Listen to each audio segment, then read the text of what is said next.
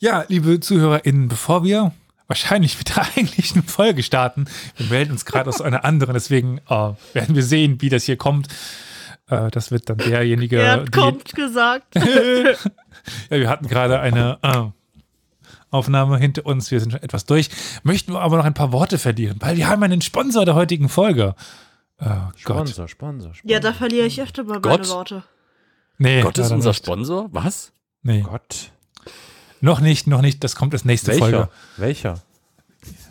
Ja, ist das nicht immer Es derselbe? gibt nur den einen. Nein. Doch. Nein. Mammon! genau. Also, nein. Apropos Mammon. Äh, wollen wir mal kurz Werbung machen? Wo kann man aus über 20 Fächern auswählen? Gott. Äh, das, darf, das dürfen wir denen doch niemals vorspielen. naja. Nein, aber Fächerladen. Bestellt. UDS. Es, ja, was? Oh Gott, wir sind verdorben für diese Werbung. Oh, wei. Das wird nie was oh, werden. wei. Also, ich sag mal so, Leute, ne? Ich muss jetzt mal echt. das- Ich, was, wisst ihr, was mir gerade auffällt? Was? Ihr drei seid das beste Beispiel, dass man vielleicht doch an der Universität des Saarlands studieren sollte, weil das kommt dabei raus. Drei Ja. lustige Menschen, die einen, naja, ich sag mal so, grenzwertigen Humor haben, laut schlucken, Ihr wollt gerne kompetent werden, ohne so auszusehen? Kommt an Und die ins. Mikro zu schreien. Oh ja. Was? oh Gott, meine armen Nachbarn. Also, kommen wir mal wirklich hier zum, zum ernsten Teil des Ganzen. Äh, wir wurden von der Universität des Saarlandes gefragt, ob wir über das informieren können, was wir selber ja, in Anspruch genommen haben, nämlich die Studiengänge aus Geschichte und Kultur. Wenn ich richtig informiert bin, kam schon der Werbespruch oder Werbeanteil, wo ich nur das alleine mache. Und es wird noch einer kommen, den haben wir aber schon aufgenommen, wo wir mit Flo und Carol und Olli darüber sprechen. Da haben wir auch über Victorias Studiengang ge gesprochen und dann gemeint, sie ist leider heute nicht da. Was können wir heute nachholen? Also eigentlich Ja. vorholen, weil wir dann, ihr versteht schon. Ja. äh, Wir können es einfach Was holen. ist Zeit? ja, ja. Relativ. Wir werden das Ganze natürlich unten in den Shownotes verlinken. Also wenn ihr momentan vielleicht überlegt, Geschichte zu studieren, Altertumswissenschaften, Philologie, Theologie, dann schaut, genau, da kommt, dann schaut ihr gleich mal unten in die Shownotes rein. Da gibt es einen Link, der geht uni-saarland.de slash Geschichte und Kultur. Das ist ein Wort in dem Fall, Geschichte und Kultur. übersetzt nochmal slash, Slash. Geschichte und, und Kultur. Ja. Geschichte und Kultur. Da kann ich jetzt mal ganz kurz vorstellen, dass Geschichte und Kultur. wir zum Beispiel Altertumswissenschaften haben, wir haben Archäologie, das heißt Proktologie, muss man zum, zum Sachsen sagen, äh, Europawissen. Ja, wenn, wenn, wenn der Sachs sagt, mein Sohn will Archäologe werden, dann muss man sagen, das heißt Proktologe. Hallo Architekten. Oh, Gott. Ich weiß, dass das in dem Kontext auch wieder ein falscher Spruch wäre. Das tat weh. Ja, ist ein, ist ein Zitat aus dem Känguru, wer das kennt. Ähm, Oh Gott. Ja. Wir haben jetzt relativ neu Europawissenschaften, die Neuzeitgeschichte, evangelische Theologie, Geschichte und Geschichtswissenschaften, also das, was Flo und ich gemacht haben. Dann kommt was, wo wir gleich nochmal äh, was dazu sagen können. Dann kommt die katholische Theologie, Kunst- und Bildwissenschaften, Late- lateinische Philologie, Musikmanagement, Musikwissenschaft und die Philosophie. Aber Victoria, was haben wir denn jetzt vergessen? Die historisch orientierten Kulturwissenschaften. Das ist ein einzigartiger Studiengang, den gibt's in der Form wirklich nur bei uns hier an der Uni des Saarlandes. Hock. Und. Genau, wird mit Hock abgekürzt.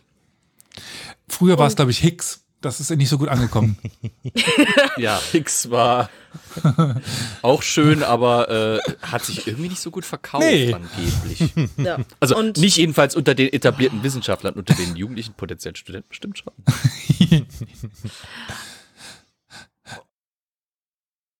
Genau, in Hock kann man nämlich aus allem etwas machen. Das ist übergreifend und vor allem interdisziplinär ausgelegt.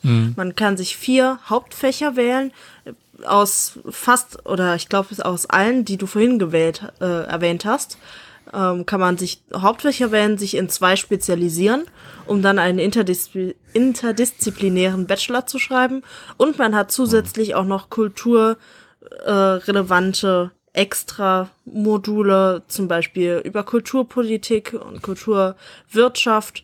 Alles, was man braucht, um irgendwo im Kultursektor, wo man sich eben am heimischsten fühlt, dann auch Jobs zu bekommen. Es gibt des Weiteren den Bob, den Bachelor-Optionalbereich, wo man auch über den Tellerrand hinausschauen kann. Journalismus, Kulturmanagement, Marketing, Projektmanagement, Gaming Studies würde Flo vielleicht nochmal anführen. Äh, da kann man auch. ja leider schon länger nicht mehr. Ja, du, ähm, ich kenne da jemanden, der äh, wird das jetzt in Zukunft wieder an die Universität bringen. Ich weiß nicht, wer das sein Gott sei könnte. Dank. Äh, ich glaube, er fängt mit E an und der Nachname hört mit Art auf, aber egal. Ähm, Mhm. Jedenfalls wird es auch das vielleicht, oder sagen wir mal, sehr sicher wieder geben, weil ich habe da schon eine Zusammenarbeit organisiert. Egal. Äh, also da kann man auch ganz viele verschiedene Dinge machen und noch sehr gut äh, berufsvorbereitend äh, sich da vorbereiten. Doppelt gemoppelt. Also Hogwarts und äh, Bobtail beispielsweise. Dann haben wir noch die Masterstudiengänge, das ist Altertumswissenschaften, angewandte Kulturwissenschaften, Geschichte, Geschichtswissenschaften in europäischer, äh, europäischer Perspektive, nochmal Hock, Kunstgeschichte, Musikwissenschaft, Philosophie und Religion in Europa. Das Saarland an sich ist übrigens, auch wenn Flo immer am Meckern ist, ist, ist er ja trotzdem hier, äh, doch zu empfehlen. Gerade im Vergleich zu anderen Städten haben wir zum Beispiel, ich will es nicht nennen, günstigere Mieten, aber wir haben nicht ganz so Doch, teure doch, Mieten. ja. Ja, es ist trotzdem wird's auch hier teurer, aber wenn man es mit den großen Städten Deutschlands vergleicht, kann man sich hier eine Wohnung leisten. Und was ich besonders Große- toll finde, ist, dass die Uni, also zumindest, ja doch, dass die Uni des Saarlandes äh, eine Campus-Uni ist. Also es ist wirklich alles an einem Standort, äh, mitten im Wald gelegen. Das heißt, man kann wunderschön sich entspannen. Äh, die Busverbindung von der Innenstadt ist auch relativ gut. Mit die beste, die wir überhaupt haben im Saarland. Also man kommt nirgendwo so gut hin wie an die Universität. Das stimmt. stimmt, Und ja. der Campus ist halt wirklich richtig schön. Muss ich schon sagen. Bisschen, Hört- also die Gebäude sind hässlich. Ja, genau. Aber Ja, genau. die Gebäude sind hässlich, aber an sich ist der Campus schön. Aber es gibt auch noch ein paar schöne Gebäude. Die alten Kasernengebäude sehen schon nicht so schlecht aus. Und es ist, Das Tolle ist halt, es ist der, der, der Geist des Saarlandes weht auch quasi über die Universität. Es ist alles sehr äh, familiär. Ja, eng in einer, aber äh, ja, eng im, im besten Sinne familiär, also im Sinne von, äh, genau, familiär, genau.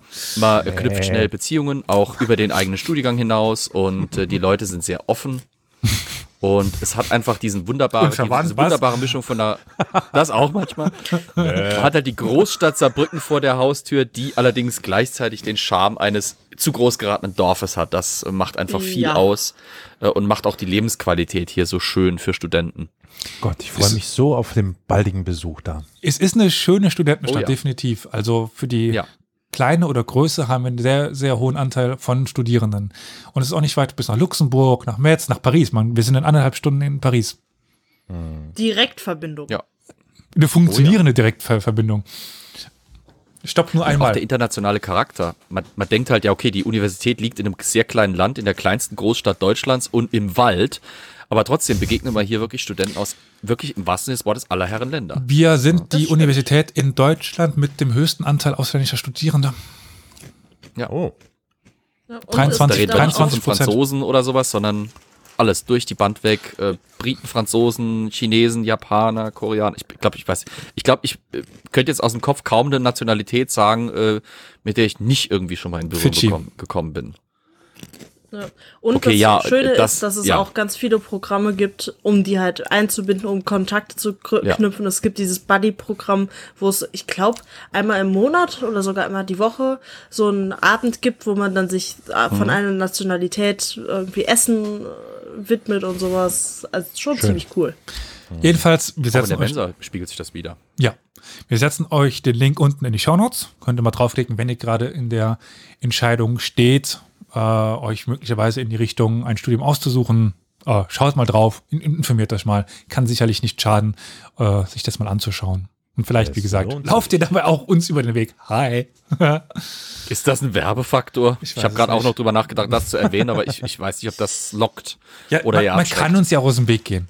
Muss man so ehrlich sagen. Das geht ja auch. Ja, ja, also, ja, ja, stimmt. Okay, so, so, so aufdringlich sind wir Gott sei Dank noch nee, nicht. nee. Also wir machen nicht alle Kurse an dieser Universität. Noch nicht. Noch. Wo, irgend so, wo irgend so ein Prominenter gefragt wird, ob er mal ein Foto machen könnte und er so, ach, na gut, wenn es sein muss. Und dann macht er so ein Selfie von sich, die so, nein, von uns. Ah, Ach so, okay.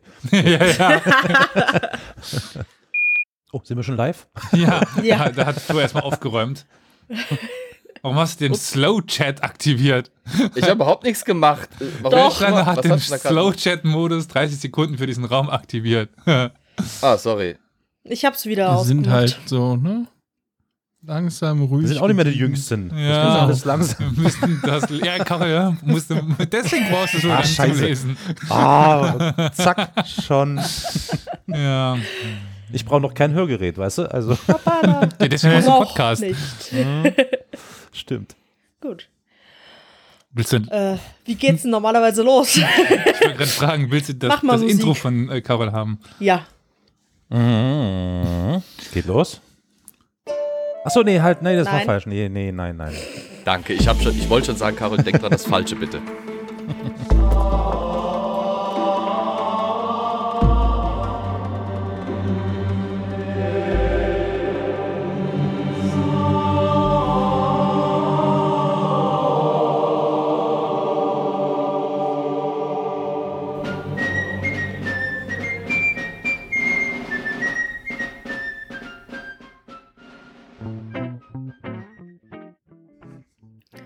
Hallöchen.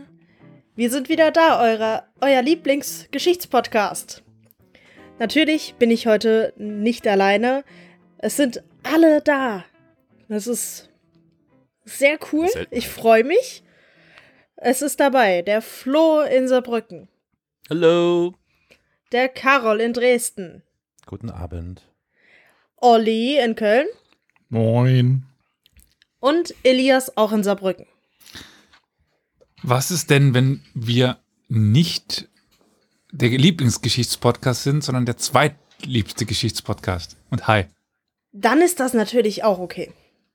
Aber, Aber Schande über dein Haupt. Schande über dich, Schande über deine Kuh. Schande über alles. Ja, wie ihr schon gemerkt habt, ich mache die Begrüßung, also stelle ich heute wieder ein Thema vor. Fangen wir doch mal mit einer alten Frage an. Wer erinnert sich denn, was wir letzte Woche gemacht haben? Oh Gott. Achso, ja doch, das weiß ich noch.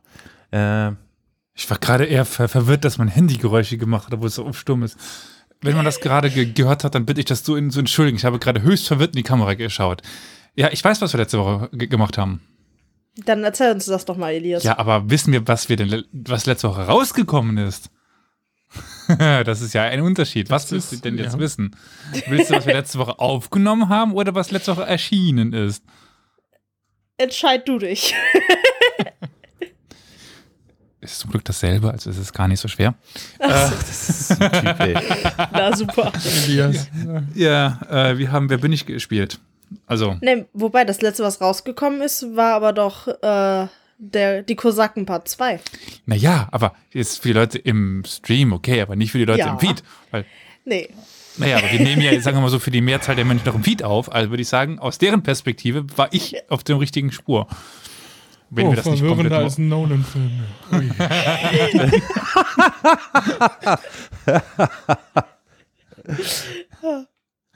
Deswegen, ich musste jetzt diesen Satz gerade eben auch nicht machen, weil ich überhaupt nicht wusste, ob was jetzt wie rauskommt. Das war wirklich, ich hatte das mit voller Absicht, wollte ich euch verwirren. Man musste nicht die Zeit nutzen, um schnell nachzuschauen. Gut. Dann äh, folge ich dem Wunsch von History Jolly und übernehme von hier an. Sein Kopf tut nämlich jetzt schon weh. Hast du gut gemacht, Elias. Es ist doch nicht so schwer. Also für den Stream haben wir äh, die Kosaken-Folge veröffentlicht und für den Feed haben wir die Wer bin ich Folge veröffentlicht. Und für So, beide ich hab haben wir letzte Woche Wer bin ich aufgenommen. Wunderbar. Ich habe jetzt noch einen Schluck Tee getrunken und fange jetzt an. Prost. Leider ohne Schuss. Ich kann ja auch reinschießen mit einem Gewehr. Nein, nein, nein. Oh, fängt gut an. Also ich hatte ein bisschen Sorge, dass ich euch jetzt einfach nur die Fakten erzähle und wir sind nach einer halben Stunde durch. Aber wenn wir in der Stimmung sind, äh, wird es bestimmt nichts und es wird doch länger, da freue ich mich schon drauf. Äh, wir, wir, wir kommen ja nicht unter zwei Stunden raus. Also nachdem du schriebst, du kommst mit einer 50-Minuten-Frage da. Also da, da stand das der, der Plan für, für heute aber definitiv schon. Es, ich habe auch extra mein Soundpad hochgestellt, sodass ich jetzt äh, immer die direkt hier einspielen kann. Wunderbar. Okay. Ähm, für diejenigen, die das hier hören, wirklich um Fakten zu bekommen, und zwar möglichst wertneutrale Fakten, möchte ich äh, Halt, sagen, stopp! Jetzt reicht es! Nein, nein, jetzt red ich. dass ich mein allerbestes geben werde, die Sachen wertneutral darzustellen, aber dass es durchaus sein kann, dass ich ab und zu ein bisschen feministisch aktiv abgleite und etwas deutlich werde. Was? Feminismus, oh mein Gott. Oh mein Gott. Es soll ja Leute geben, die sofort die Flucht ergreifen, wenn sie Feminismus hören. Ich glaube auch. Hm, leider ja. Wenn sich da jetzt jemand angesprochen fühlt, dann auf Wiedersehen und am besten nicht mehr wiederkommen, weil dann seid ihr hier falsch. Aber pass auf, Diplom ist, Victoria, diplomatischer, sinnvoller wäre es doch, eben diejenigen da abzuholen, zu sagen, also weißt vielleicht so Honeypot-mäßig, so reinzuführen, ans Thema heranzuführen, einzulullen und dann merken sie erst, dass sie mitten im Feminismus stecken und denken so, hm, das ist eigentlich gar nicht so dumm. Könnte man auch so machen, Sind, oder? sind die ganz problematischen eh nicht gerade nicht hier äh, bei uns am Zuhören, sondern spielen klar äh, irgendwie Hogwarts Legacy oder wie das heißt? Ja, ja. Das ist natürlich wahr, da Ganz hast du recht, genau ja. das. ja. Insofern, Gut. Ah, dann fangen wir doch Das- mal mit dem Thema an. Das äh, Thema lassen wir bitte raus, danke. ja. Äh, Warum eigentlich? Was? Nein, nein, nein, da fangen wir jetzt nicht an. Ich hätte gerne von jedem von euch eine Assoziation, wenn ich sage Korsett oder Frauen, die Korsett tragen. Brüste. missverstanden. ich hätte die, die Assoziationskette eher genau andersrum äh, vermutet, aber okay. Ähm, Korsett. Mhm. Eng, eng. Um Klaas Olli? von Joko und Klaas zu zitieren. Luft, Luft. Okay. Ich habe das Ganze auch mal in unserem Discord gefragt. Also, äh, wenn du das jetzt hörst und noch nicht unserem Discord beigetreten bist, obwohl du Discord eigentlich benutzt, dann mach das am besten schnell, weil da wird dann teilweise auch mal Meinungen erfragt, die dann in die Folge einfließt. Darf und da kamen dann, ja, Aber bevor du das machst, auch ganz kurz auf den Twitch-Chat eingehen, weil der äh, macht gerade auch mit. ja, Äh, natürlich. Und der schrieb, Sissy unterdrückt und darum habe ich das Voldemort ge- gelesen. Vielleicht aufgrund einer Erwähnung gerade eben. Nein, es war äh, Wahlmord. Mhm. Jetzt darfst du gerne mit Discord fortsetzen. äh, ja, da kam denn, man kann weder atmen noch essen, verschiebt und beschädigt Organe, muss gewaltsam geschnürt werden, man fällt in Ohnmacht. Ähm, das dann die Geschichte von Schneewittchen, die wird ja dann anscheinend in ein Korsett, ich kenne es nur mit einem Gürtel, aber in ein Korsett geschnürt und Stimmt. kann da nicht mehr atmen. Ähm, ein deformiertes Skelett und g- ganz allgemein, dass es ungesund sei. Cool. Bin ich hier wieder der Depp vom Dienst, weil ich gesagt habe, Brüste? Alter Falter. Oh Mann. So, ah, Du bist der Quotenmann vom Dienst. Genau, ich mache einfach Pilates weiter. Entschuldigung. Ja, ähm, ich überlege gerade, Flo, du warst bei der Pilates-Folge nicht dabei, oder? Nee, Pilates. Ja, der berühmte, vom äh, äh, Pontius Pontius zu Pilates. genau, ja. genau. Der hat, glaube ich, den Telekolleg Sport gemacht, gell? Ja, ja. Ich musste nur gerade mal, ja, nochmal drauf Und- eingehen. Ich würde gerne mir irgendwann mal so einen Comic von, von der wünschen, Pontius und, und, und Pilates. ja, gut. Äh, heutzutage gibt es auch noch Korsetts. Und zwar im medizinischen Bereich, zum Beispiel zur Skoliosebehandlung.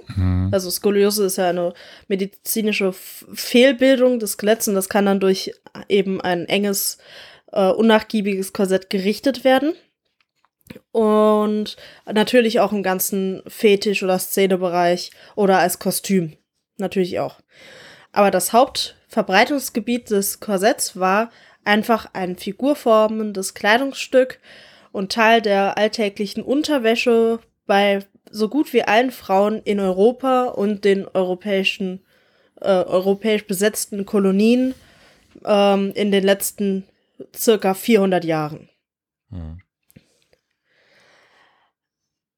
Aber wenn das so lange von Frauen getragen wurde, jeden Tag, woher kommen dann all diese Mythen, die wir jetzt gerade gehört haben, dass das so ungesund ist und so und dass man da nicht essen kann?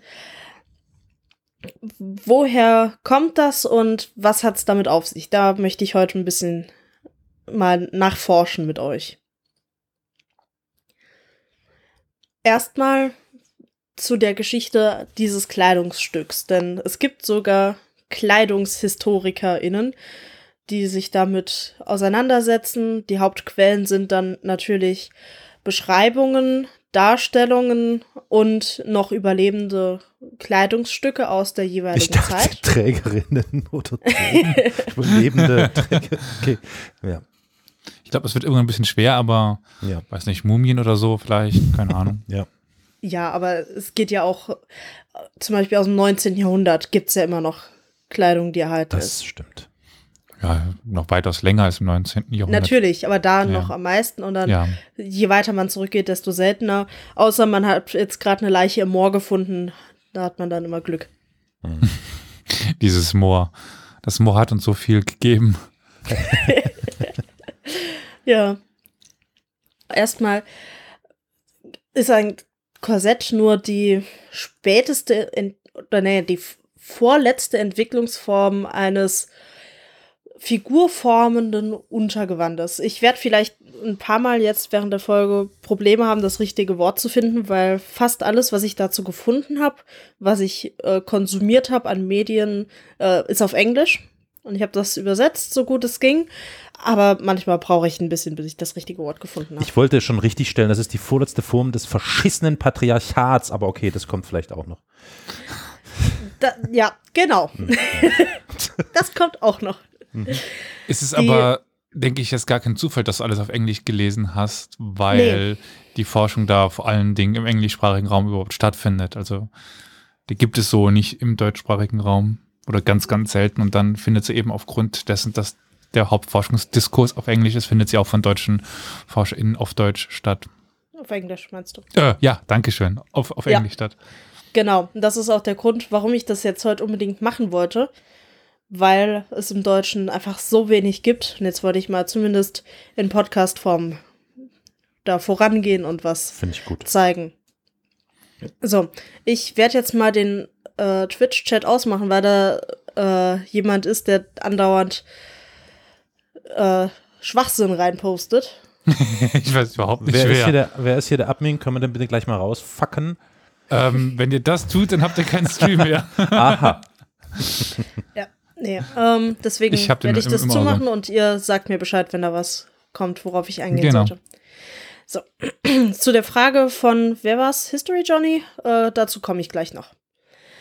Gut, also erstmal, womit fängt diese Entwicklung eines stützenden Unterkleides an? Äh, Das beginnt so im 15. Jahrhundert, da finden wir die ersten Nachweise, dass das Unterkleid, das man getragen hat, am Oberkörper jetzt extra zugeschnitten wird und dann mit Steifleinen ein bisschen fester wird und auch äh, Schnürung eingebaut wird, um es ein bisschen in Form zu ziehen. Das ist aber nur dafür da, dass zum Beispiel die Rölzchen, die man ja gerne am Oberkörper entwickelt im Laufe der Jahre, dass die, ein bisschen, Rölzchen? Die Rölzchen? ja, Aha, okay. Ich hab, dachte nur, ich frage nochmal nach, weil ich das Wort nicht kenne. Rölzchen. Okay, cool. Also Fettröllchen Okay. meinst du? ja, Ja, Fettröllchen. okay. Hm, okay. Ja, äh, dass man die halt nicht bei der sehr figurbetonten Kleidung des 15. Jahrhunderts so deutlich sieht, sondern dass das alles ein bisschen glatter aussieht. Mhm. Das nennt man im Englischen ein Bodice und dann im Deutschen ist das so am ehesten der Begriff eines Mieders. Ja. Dann so im 17., 16., 17. Jahrhundert äh, entsteht dann die erste Form eines wirklich festen Untergewandes, die sogenannten Stays. Da habe ich im Deutschen nur den wunderschönen Begriff einer Schnürbrust gefunden. Ob das jetzt wirklich eins zu eins das ist, was im Englischen als Stays definiert wird, weil da gibt es wirkliche Definitionen, ähm, konnte ich nicht rausfinden. Ich werde jetzt einfach den Begriff Schnürbrust weiter benutzen. Äh, das waren dann wirklich sehr feste Sachen, die um den Körper, äh, um den Oberkörper herum gelegt wurden.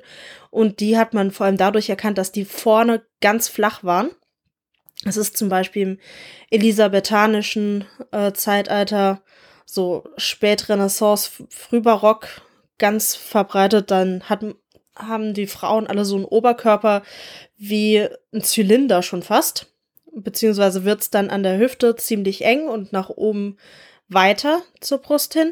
Und das ist halt alles super gerade in alle Richtungen.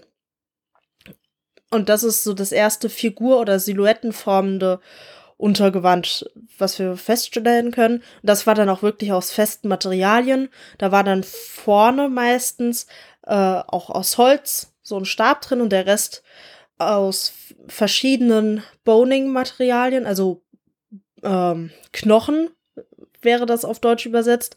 Diese Versteifungen, die auch im modernen Korsett drin sind, die nennen sich im Englischen Boning. Äh, da habe ich keine super gute Übersetzung gefunden, die mir gefallen hätte. Wär, deswegen werde ich einfach den englischen Begriff weiter benutzen. Da kommen wir aber doch in die Richtung, was gerade eben mit dem Wahlmord angesprochen worden ist. Das war, glaube ich, jetzt nicht Dazu direkt. komme ich noch. Okay, da, da, ich bin ruhig. Gut. ähm, genau, also sehr steife Materialien, aber da kann man sich nicht vorstellen, dass das an irgendeiner Stelle sich in den Körper oder Oberkörper der Frau eingebohrt hat, sondern das saß einfach obendrauf. Ja, also das Wichtigste bei all diesen äh, Kleidern oder K Kleidungsbestandteilen ist, dass man das nicht direkt auf der Haut getragen hat, sondern unten drunter ein Leinenhemd. Das war durch die gesamte Geschichte hindurch immer der die Standardunterwäsche bei Männlein wie Weiblein und allem, was dazwischen ist, sowieso erstmal ein Leinenhemd. Hm. Und da obendrauf kamen dann die Klamotten. Das haben wir, glaube ich, auch in der Reenactment-Folge mal angesprochen, weil Leinen halt super leicht zu waschen ist und relativ günstig war. Relativ. Hat man das immer auf der Haut getragen, weil das konnte schnell oder durfte schmutzig werden, konnte schnell ge oft gewaschen werden. Äh, und dadurch hat man sich die teuren Kleider nicht versaut.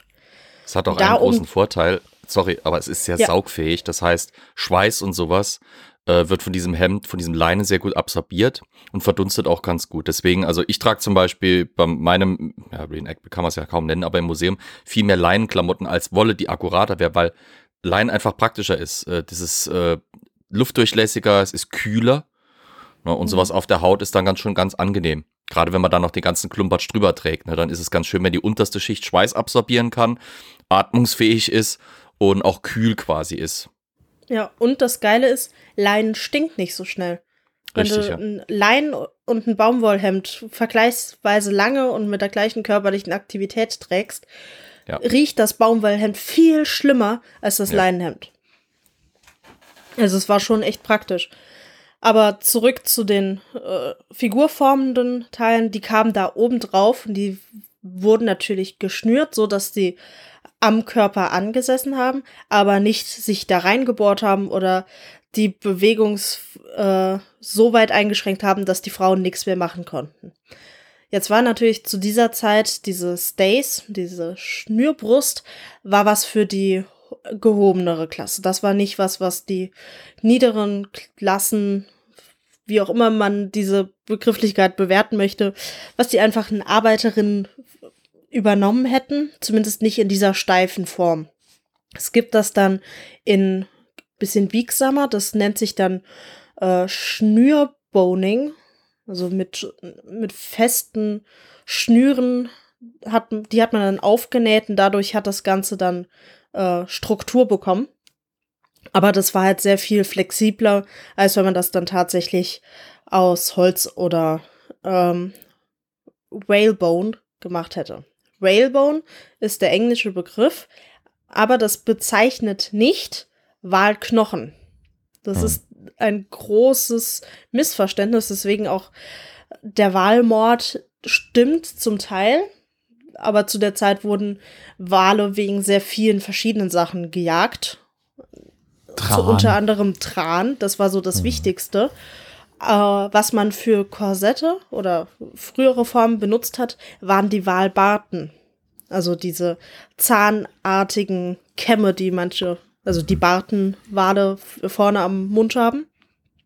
Die sind nämlich sehr stabil, aber flexibel. Das haben wir auch schon in irgendeiner Podcast-Folge angesprochen, aber ich krieg beileibe nicht mehr zusammen welche. Aber wir haben schon mal am Rande darüber gesprochen, dass diese Wahlbarten dafür ver verwendet worden sind. Es kann auch eine Quizfolge gewesen sein. Mhm. Ja. Und heutzutage gibt's extra aus Plastik nachgefertigte äh, Sachen, die halt genau die gleichen Eigenschaften haben wie die Walbarten, aber natürlich nicht von echten Walen stammen. Mit denen werden halt ganz viele moderne Nachbauten von solchen Kleidern hergestellt. Liebe ZuhörerInnen, ich würde mich ganz kurz aus dem Schnitt hier melden. Und zwar haben wir nicht nur Kofi als Möglichkeit, uns zu unterstützen, nein, wir haben auch eine IBAN eingerichtet, an die ihr Geld überweisen könnt. Geld, mit dem wir dann diesen Podcast verbessern können, mit dem wir unsere laufende Kosten decken können und ja, einfach dafür sorgen können, dass dieser Podcast weiter existiert und weiter Folgen produziert. Vielen Dank. Vielen Dank an alle, die es schon tun und alle, die es tun werden. Erst im 19. Jahrhundert entwickeln sich diese Stays dann weiter in das Korsett, was man heutzutage so am ehesten vor Kopf hat. Das, was einen breiten Brustraum, eine schmale Taille und dann nochmal eine breite Hüfte hat. Auch das ist keine Form, die stabil bleibt.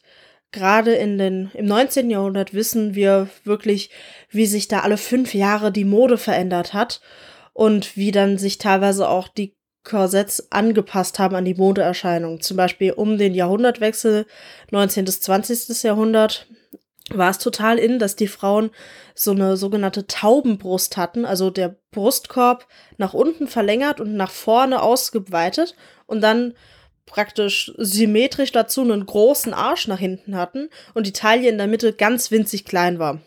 Hm. Und das war auch äh, eine Illusion, eine optische, die durch Korsetts erreicht wurde.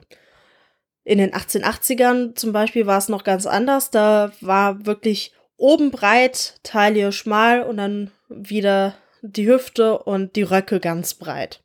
So ungefähr verwandelt sich das Korsett dann immer, bleibt aber immer so in der Grundform breit, schmal, breit. Und das wird halt dann vor allem wirklich aus Walbarten hergestellt oder ähm, ähm, gestützt. Mal eine ganz ketzerische Frage. Wäre was anderes überhaupt möglich gewesen? Also vielleicht noch schmal, schmal, breit oder schmal, schmal, schmal oder so, aber in der Mitte.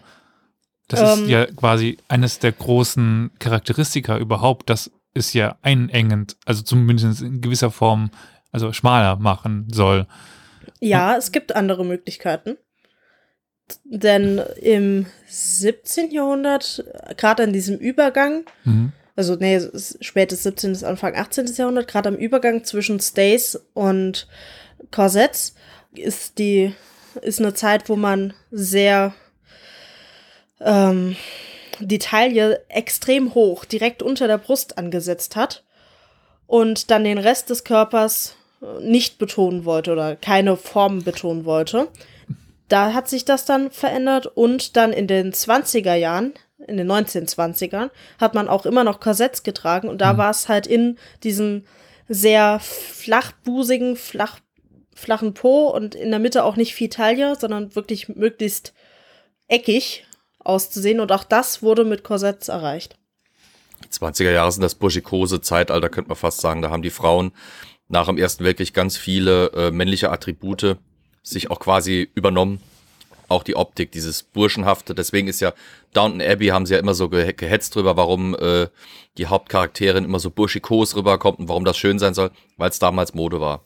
Ja. Ja, also Männermode, Männerhaarschnitte, wenn man auch so will. Äh, extrem androgynes Auftreten in der Optik. Die weiblichen Formen sind da ein bisschen rum. Und das Korsett fällt auch zunehmend weg. Das ist ja die Zeit des sogenannten Sensible Dress Movements. Ja, dazu komme ich noch. Ich wage mal die Vermutung oder Behauptung, dass das ja sowieso auch regionabhängig ist, nicht nur zeitabhängig, sondern regionabhängig. Wir reden ja hier gerade über den eurozentristischen Blick. Ich glaube, wenn wir Natürlich, ja. uns in andere Gegenden begegen, begeben, sieht es vollkommen anders aus als das, was wir hier gerade so äh, Ja. hören. Ja. Deswegen hatte ich am Anfang klargestellt, dass ich über Europa rede und da Mhm, die mhm, Kolonistinnen vor allem, die halt dann aus Europa kommen, europäischer Mode folgen, aber dann Ja. halt in Indien oder so rumtouren. Mhm. Wolltest du noch was, Elias? Oder? Nein. Okay, gut. Genau, und, aber es wird in den 20ern weniger. Man hat diese Korsetts, die dann mehr dieses Burschikose betonen, aber die fallen dann teilweise weg und werden dann nach den 20ern, so in den 30ern, 40ern durch sogenannte Hüftgürtel, äh, oder Hüftgürtel ersetzt, die dann nur noch bis zur Taille gehen. Dann in die Zeit fällt halt auch die Erfindung des BHs. Dann hat man für oben was, was da die Brüst, Brüste unterstützt und der ganze Hüftspeck, den man dann eventuell hat, kann dann über Hüftgürtel ausgeglättet werden. Aber danach fällt das Ganze weg. Damit habe ich auch schon was Wichtiges angesprochen, nämlich es gab ja bis zu dieser Zeit keine BHs und alle mit etwas größeren Brüsten, die zuhören oder äh, die sich das auch nur vorstellen können, größere Brüste zu haben, wissen, dass so ohne ein BH das extrem schmerzhaft sein kann und auch einfach sehr schlecht für den Rücken und insgesamt unpraktisch. Und dafür waren diese ganzen strukturellen Unterkleidungsstücke einfach da. Das war im Grunde genommen einfach eine Form von BH. Und es hat die Hüfte unterstützt, denn je nach Mode hatte man da vier, fünf Röcke, teilweise aus sehr schweren Stoffen, die auf der Hüfte aufgelegen haben.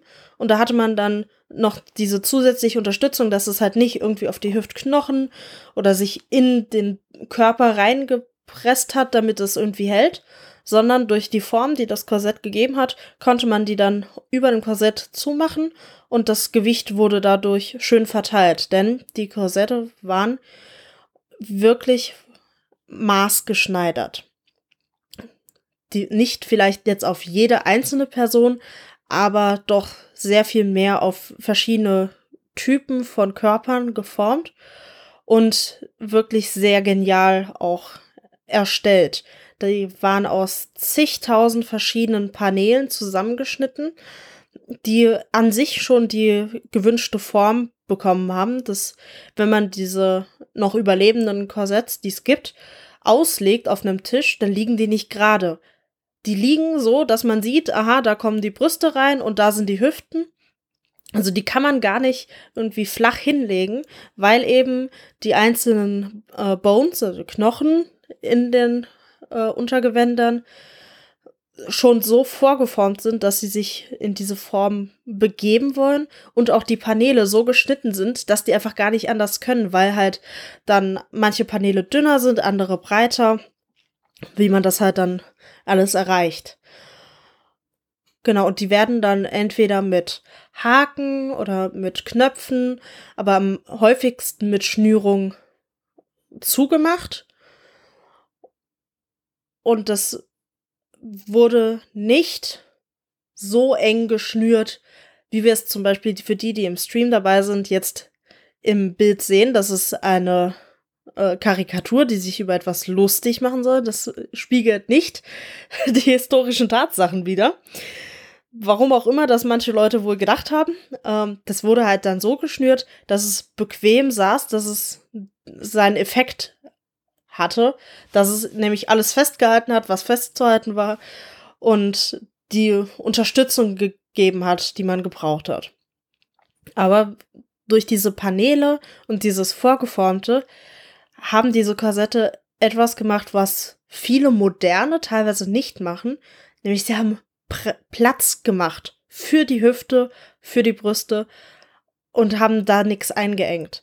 Denn viele moderne äh, massenhaft produzierte Korsetts, gerade für Kostüm, Fetisch oder Co., die sind so gemacht, dass da alle Paneele gerade sind. Die liegen komplett flach auf dem Tisch. Die sind natürlich auch nicht auf den einzelnen Körpertyp ähm, angepasst und die üben gleichmäßig an allen Stellen gleich viel Druck aus.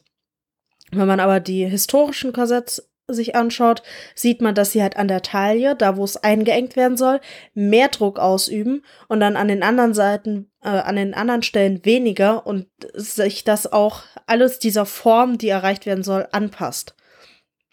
So, aber auf die modernen Sachen komme ich später noch. Dieses extreme Zuziehen und fest anziehen, das gibt es natürlich auch. Es gibt nichts auf der Welt, was es nicht gibt, aber das sind äh, Einzelerscheinungen, das sind manche Frauen, die das als Art ihrer Identität sehen. Da gibt es eine ganz berühmte in den Staaten. Ich glaube, die war früher Pornomodel oder sowas, hatte ich da, glaube ich, gelesen. Und die hat sich Rippen entfernen lassen, um so eine Mini-Taille zu erreichen. Und die sieht das halt wirklich als Art ihrer Identität. Und die macht das halt heutzutage. Das ist also ein modernes Beispiel. Und das ist auch so ein typischer Mythos, den man immer wieder hört, dass die Frauen sich ja damals extra Rippen haben entfernen lassen, um dem Trend zu folgen und um hübsch zu sein. Aber wenn man da mal kurz innehält und nachdenkt, im 18. Jahrhundert so eine schwierige Operation wie Rippen entfernen, nur damit man einem Modetrend folgt, der dann in zehn Jahren eh schon wieder anders aussieht. Äh, nein. Also, nee.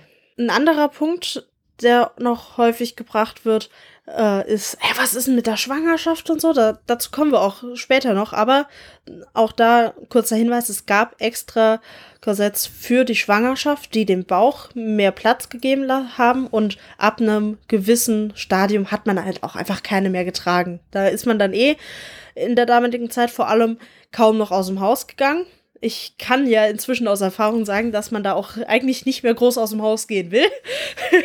und dass man dann froh ist, wenn man so wenig Klamotten wie möglich anziehen möchte. Und da hat man natürlich dann auch keine Korsette mehr getragen. Aber es gab für die frühen Monate natürlich auch extra welche, die dann keinen Druck auf den Bauch ausgeübt haben, die den Platz gegeben haben, aber trotzdem noch die Funktion hatten, dass die Silhouette insgesamt sehr glatt war, dass man da keine ja, Fettrollen gesehen hat oder wo irgendwo sich ein Kleidungsstück hätte in die Haut einbohren können, sondern einfach nur das ein bisschen, ja, geglättet hat. Hm. Und Korsette oder Korsetze sind nicht verschwunden aus der Fashion. Das Einzige, was sich geändert hat, ist, dass sie keine extra Kleidungsstücke mehr sind. Aber in 90 Prozent, würde ich mal behaupten, aller Kleider, die auf dem roten Teppich getragen werden oder für irgendwelche Fashion-Shows, sind in die Kleider eingearbeitet Boning-Strukturen, die halt auf dieselbe Art und Weise mehr oder weniger wie die früheren Korsetts gefertigt werden, um auf den Körper zu passen und halt das ganze Erscheinungsbild glatter erscheinen zu lassen. Aber darüber redet keiner, weil das ist ja im Kleid drin und deswegen kein Korsett mehr. Eine kurze Frage. Könnte mhm. ich gerade die äh, meine Arbeit nachgehen und die Chatfragen aufarbeiten? Passt dir das gerade? Ja, natürlich. Gut. Also König Otto fragte, ich glaube, das war die, die du meintest mit äh, History Johnny, nach der Frage, ob nur Frauen Korsett. Was ist denn das? Was ist der Plural von Korsett? Korsette? Korsetts? Äh, es sagt mir, es sei Korsetts, aber ich benutze auch dauernd Korsette, weil das irgendwie. Keine Ahnung. Jedenfalls, ob nicht nur Frauen oder nur Frauen das getragen hätten? Mhm. Dann beantworte ich direkt. Das ist nämlich auch der nächste Punkt in meiner Liste. Soll ich dann das die anderen zwei vorher stellen? Nee, das ist nur ein kurzer Punkt. Okay. Äh, Männer haben tatsächlich auch Korsetts getragen. Es gab in der berühmten Dandy-Zeit Korsetts. Ähm, das ist dieses frühe 19. Jahrhundert, wenn ich mich nicht irre, um den typischen männlichen Bierbauch zu verringern weil zu der Zeit eben ein schmaler Körper im Trend lag. Und äh, da haben wir tatsächlich Korsetts, die so gemacht sind, dass sie einfach nur das Fett möglichst wegdrücken und den Bauch so gut wie möglich wegmachen. Und die sind vermutlich, kann ich nur vermuten, relativ unbequem gewesen. Vielleicht kommt auch daher diese von Männern immer verbreitete Vorstellung, dass es bei Frauen genauso unbequem und schmerzhaft vielleicht sogar gewesen sein müsste. Aber genau, Männer haben auch äh, Korsetts getragen. Dann möchtest du wahrscheinlich jetzt die zweite und dritte Frage, die kommt nämlich von Mhm. Superbur. Äh, wer hat denn die Korsetts, wer hat denn die Korsetts, Korsette hergestellt? Das hört sich ja nicht so an, als könnte man das in Heimarbeit herstellen. Ja, es gab Korsettmacher. Genau, also im Englischen nennt sich das der Beruf Milliner. Ich habe tatsächlich vergessen nachzugucken, ob es dann einen deutschen Begriff gibt, der anders lautet als Korsettmacherin, aber das waren, das war ein von Frauen dominierter Beruf, wie insgesamt die Modeherstellung bis ins 20. Jahrhundert ein reiner Frauenberuf war, weswegen das auch so unglaublich wichtig war für Frauen, Mode allgemein. Dazu komme ich aber gleich noch. Äh, aber das war halt wirklich von Frauen für Frauen hergestellte Kleidung. Äh, und das hat auch sehr vielen Frauen einen Arbeitsplatz gegeben. Und die letzte Frage noch, also auch die letzte Frage oder noch eine Frage von, von Superbur. In welchem Alter fingen die Frauen denn an, das Korsett zu tragen? Das ist natürlich unterschiedlich, je nachdem, in welche Zeit man schaut. Äh, und in welchen äh, sozialen äh, Bereich man schaut. Äh, es gibt Berichte aus der Zeit, als man diese Schnürbrüste getragen hat, dass die dann schon ab 12, 13, 14, also als die Kinder, die Mädchen auch in das heiratsfähige Alter kamen, dass die dann die schon getragen haben. Natürlich in den Upper Classes, also in den gut gestellten Häusern. Äh, bei einfachen Frauen kann ich es tatsächlich kaum sagen, weil es da natürlich kaum Quellen oder Berichte darüber gibt.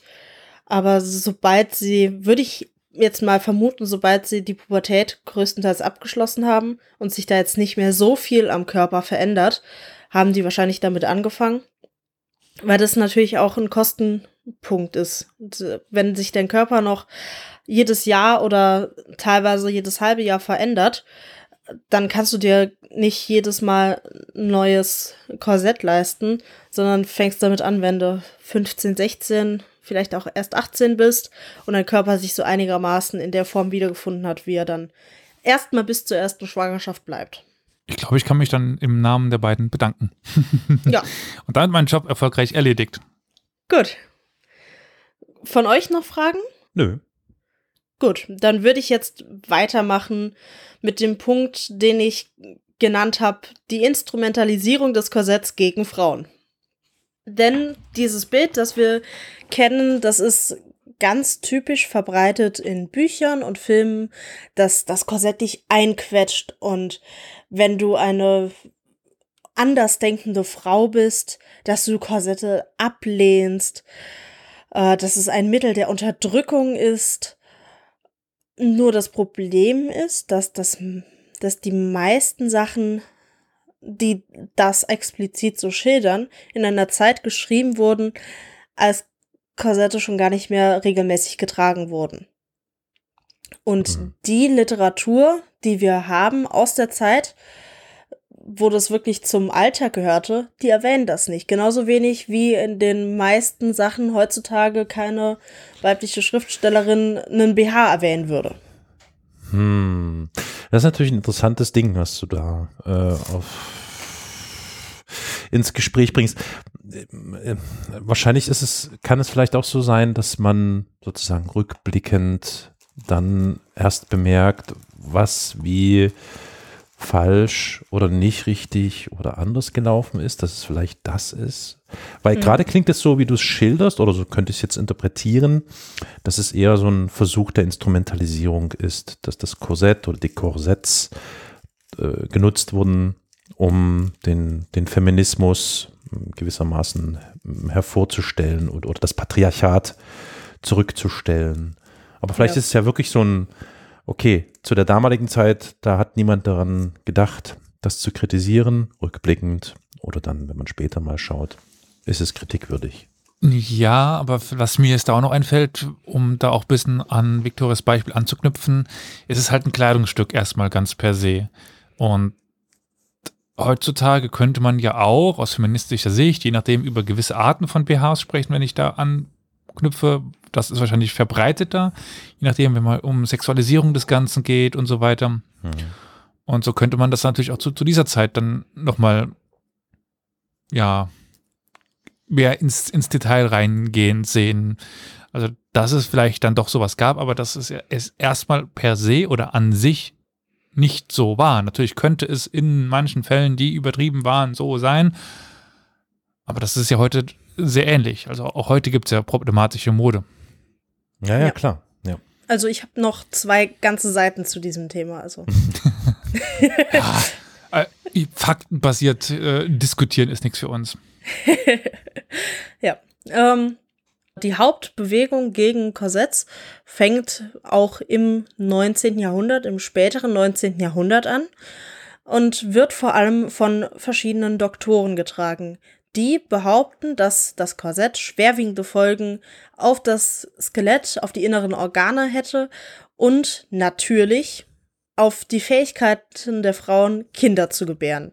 Was Aha. natürlich, wie spitze Zungen eventuell behaupten könnten, die einzige Sorge der Männer war. Als kleines Parallelbeispiel, dasselbe wurde dann äh, im letzten Jahrhundert über High Heels behauptet. Dass auch das die Fähigkeiten der Frauen, Kinder zu gebären, einschränkt, weil der, die, der Körper in einer unnatürlichen Weise äh, gebeugt wird. Und Autofahren und Genau. Außer? Rauchen. Rauchen war in den 70ern. Ja, Was war es? Die Fackel der Freiheit oder so. Und Melissengeist. Kräuter, wie ja, heißt das? Ja, ja. Kräutergarten, Me- Melissengeist? Keine Klosterfrau. Ahnung. Klosterfrau. Klosterfrau, Kräutergarten, Klosterfrau. Kräutergarten, Doppel, Ja gut, ich meine, Kräuter, mal so, Kräutergarten, Doppelherz. die, die 50er, 60er Jahre haben spannende Sachen rausgebracht, was Frauen anging. Da gibt es auch dieses Frauengold, äh, was im Prinzip nichts Ja, anderes ja, ja, war genau. als irgend so ein starker Likör, den sich die Frau irgendwie schon um 3 Uhr mittags reinschrauben sollte, damit sie halt dem sexistischen Chef nicht die Fresse Mhm. einschlagen will, der sie gerade wieder wie die typische Klischeesekretärin behandelt hat. Äh, Ja. Ich sag mal so, da sind wir dann doch schon wieder in der Zeit, äh, da tickten die Leute noch mal krasser anders als vielleicht noch vorher. Ja. Ähm, dieser Zeitpunkt, wenn das aufkommt, überschneidet sich auch nicht verwunderlicherweise mit dem Erstarken der Frauenrechtsbewegungen. Gerade weil mir das Thema halt jetzt sehr wichtig ist, seit ich das selber durchgemacht habe. Diese ganzen Hinweise auf negative Einflüsse des Korsetts auf Geburten, das überschneidet sich seltsamerweise mit einer erstarkenden oder sich ausweitenden Pflicht, männliche Ärzte für Geburten aufzusuchen, die am Anfang, das, da weiß ich nicht, das habe ich nicht überprüft, ob das stimmt, das habe ich nur mal gehört, das gebe ich jetzt also als gefährliches Halbwissen weiter, ähm, die am Anfang, als sie diese Geburten überwachen, überwacht haben und dafür verantwortlich waren, aber teilweise noch nicht erlaubt waren, äh, sich den kompletten nackten Körper einer fremden Frau anzuschauen und das teilweise dann äh, nur nach Gefühl gemacht haben. Holy shit, ey. Die Andokratie im Gewand des Paternalismus oder sowas. Alter, das ist so abgefuckt. Ja, aber in dieser Zeit kam es halt auch auf, dass Frauen immer mehr dazu überzeugt wurden, in Krankenhäuser zu gehen, die aber durch ihr mangelndes Verständnis der weiblichen Anatomie, also die, die Ärzte, nicht die Krankenhäuser, und äh, teilweise auch schlechter Hygiene sehr häufig selbst dafür schuld waren, dass Kinder und Mütter haufenweise gestorben sind bei der Geburt. Aber die Schuld wurde dann natürlich im Nachhinein von den Ja. Ärzten auf das Korsett geschoben, damit die Frau selbst dran schuld ist, dass sie gestorben ist und nicht der Arzt, der teilweise gerade noch eine tote Frau obduziert hat, um rauszufinden, warum sie gestorben ist und dann äh, ohne sich die Hände zu waschen an das Bett einer Gebärenden gegangen ist und da an ihr rumgefuhrwerkt hat. Und das ist kein Halbwissen, das haben wir überliefert. Von dem Typ, Hygiene, so eine interessante Geschichte. ja, von lange dem Typ, der das rausgefunden hat, weil er gesehen hat, in den Geburtenhäusern, die von Hebammen geführt werden, Wien. Das war doch Wies. Das war doch Wien, weil das ist, Ja. ich war, ich war dort, ja, ja. Genau, da sind die Leute halt äh, die Frauen um 30 Prozent weniger oft gestorben bei der Geburt als in den von Männern geführten äh, Krankenhäusern. Was für eine Statistik, Alter, ey. Kommen Sie Ja. zu uns, bei uns sterben Sie nicht so. Oh, wow. Krass, krass, krass. Ja. Und wie gesagt, das überschneidet sich halt alles irgendwie. Ähm, Moment, darauf gehe ich, glaube ich, später noch ein. Aber nur der Hinweis, weil ich gerade die äh, Frauenrechtsbewegung angesprochen habe. Auch in der Suffragetten- oder Frauenrechtsbewegung ging es dann sehr schnell gegen das Korsett. Und es gab dann eine sogenannte Reformkleidung, die dann kaum noch eine Taille hatte und so, aber auch weiterhin das Korsett benutzt hat. Ähm, das gab's schon auch, aber darauf komme ich später noch. Nur damit es nicht verloren geht hier. Ein anderer Punkt, wo wir gerade bei dem medizinischen sind, ist, dass bei fast jedem historischen Film, der heutzutage gedreht wird, nach Veröffentlichung des Films irgendein Artikel in Bild, Gala und Co. rauskommt. Schauspielerin so und so äh, offenbart, während des Drehs konnte sie nur Flüssignahrung zu sich nehmen, weil sie ein Korsett tragen musste. Oder äh, so und so äh, erzählt, sie konnte überhaupt nicht atmen und ist dreimal während des Drehs in Ohnmacht gefallen, weil sie ein Korsett tragen musste. Mhm. Und da denkt man sich so, scheiße, wenn das moderne Frauen erzählen, dann muss da ja was dran sein, dann muss das ja stimmen. Das Problem ist, dass diese armen Frauen, denen ich glaube, dass sie da wirklich gelitten haben, einfach sowas tragen mussten, wie als ob sie Schuhe getragen hätten, die zwei Nummern zu klein waren. Nur halt am Oberkörper. Das waren nämlich, so wie die Filmindustrie nun mal funktioniert, keine, teilweise keine ordentlich hergestellten Korsetts, teilweise äh, waren es vielleicht ordentlich hergestellte Korsetts, die aber dann nicht äh, lang genug eingebrochen wurden, so nennt sich das. Ähm, wenn man halt das Korsett an den Körper gewöhnt und umgekehrt und sich das, die Boning-Struktur halt an den Körper anpasst durch Wärme und Bewegung da drin.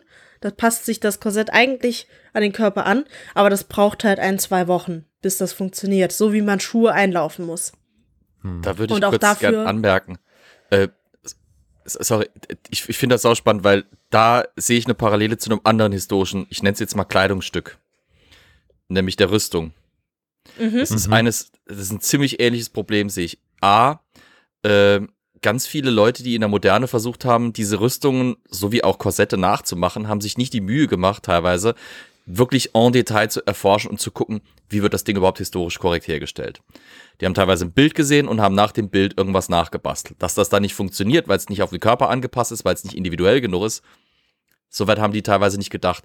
Und das passierte so dermaßen nachhaltig, dass sich das gehalten hat, dass die Leute ja auch immer noch, so ähnlich wie beim Korsett, denken sie dasselbe über die Rüstung, beim Mann. Die Rüstung engt ein, man kann sich ja eh nicht drin bewegen, man kann überhaupt nichts machen. Und plötzlich siehst du da mal jemanden, der eine richtige Rüstung anhat, die historisch korrekt gefertigt ist, die wirklich von original erhaltenen Rüstung abgebaut ist. Und dann siehst du mal, dass da einer Purzelbäume schlagen kann, quasi Leichtgymnastik machen kann ohne Probleme.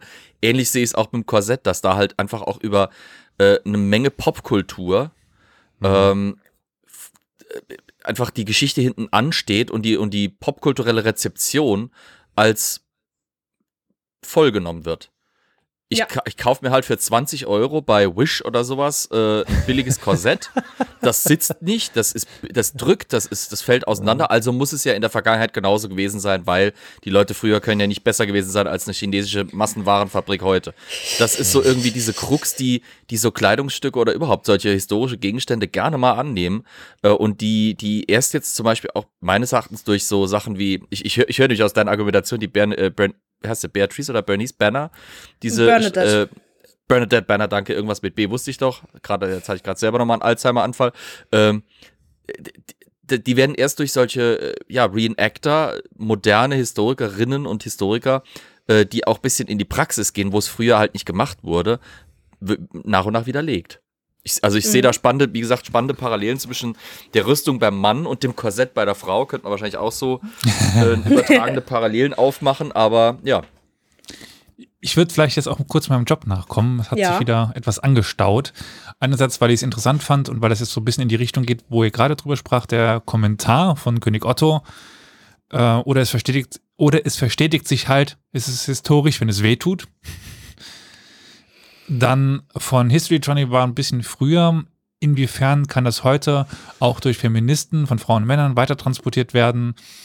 Gerade auch im feministischen Blick, weil alt muss halt unterdrückt werden. Wahrscheinlich äh, soll da noch. Das hattest du jetzt aber auch schon so ein bisschen mehr oder weniger Dazu beantwortet. Ah, okay, ja, gut. Dazu komme ich noch genauer.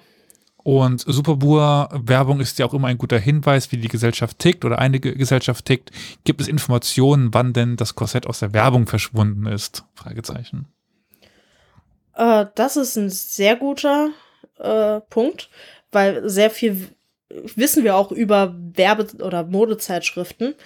Äh, und da wurden Korsetts halt nicht einfach irgendwann nicht mehr beworben, sondern das ging halt dann über in diese Hüftgürtel, die ich erwähnt habe, oder halt äh, aus elastischen Materialien, also hergestellten Materialien, Plastikzeug, ähm, formformende Unterwäsche, äh, die ja dann bis heute sich weiterentwickelt hat. Äh, viele kennen es wahrscheinlich, so diese äh, super engen, elastischen Höschen und äh, Bodies, die es dann gibt, die super formformend sein sollen, aber die halt dich einfach nur einquetschen, die überall hochrollen.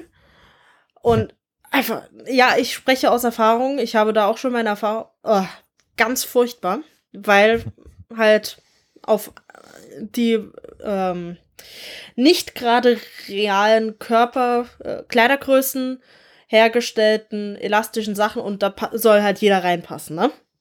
Mhm. Also das ist kein, also ein richtiger Kleiderhistoriker könnte dir da jetzt wahrscheinlich eine genauere Antwort geben, aber alles, was ich dir sagen kann, ist, dass sich das nicht einfach aufgelöst hat, sondern sich die Formen einfach verändert haben, der Zeit angepasst haben.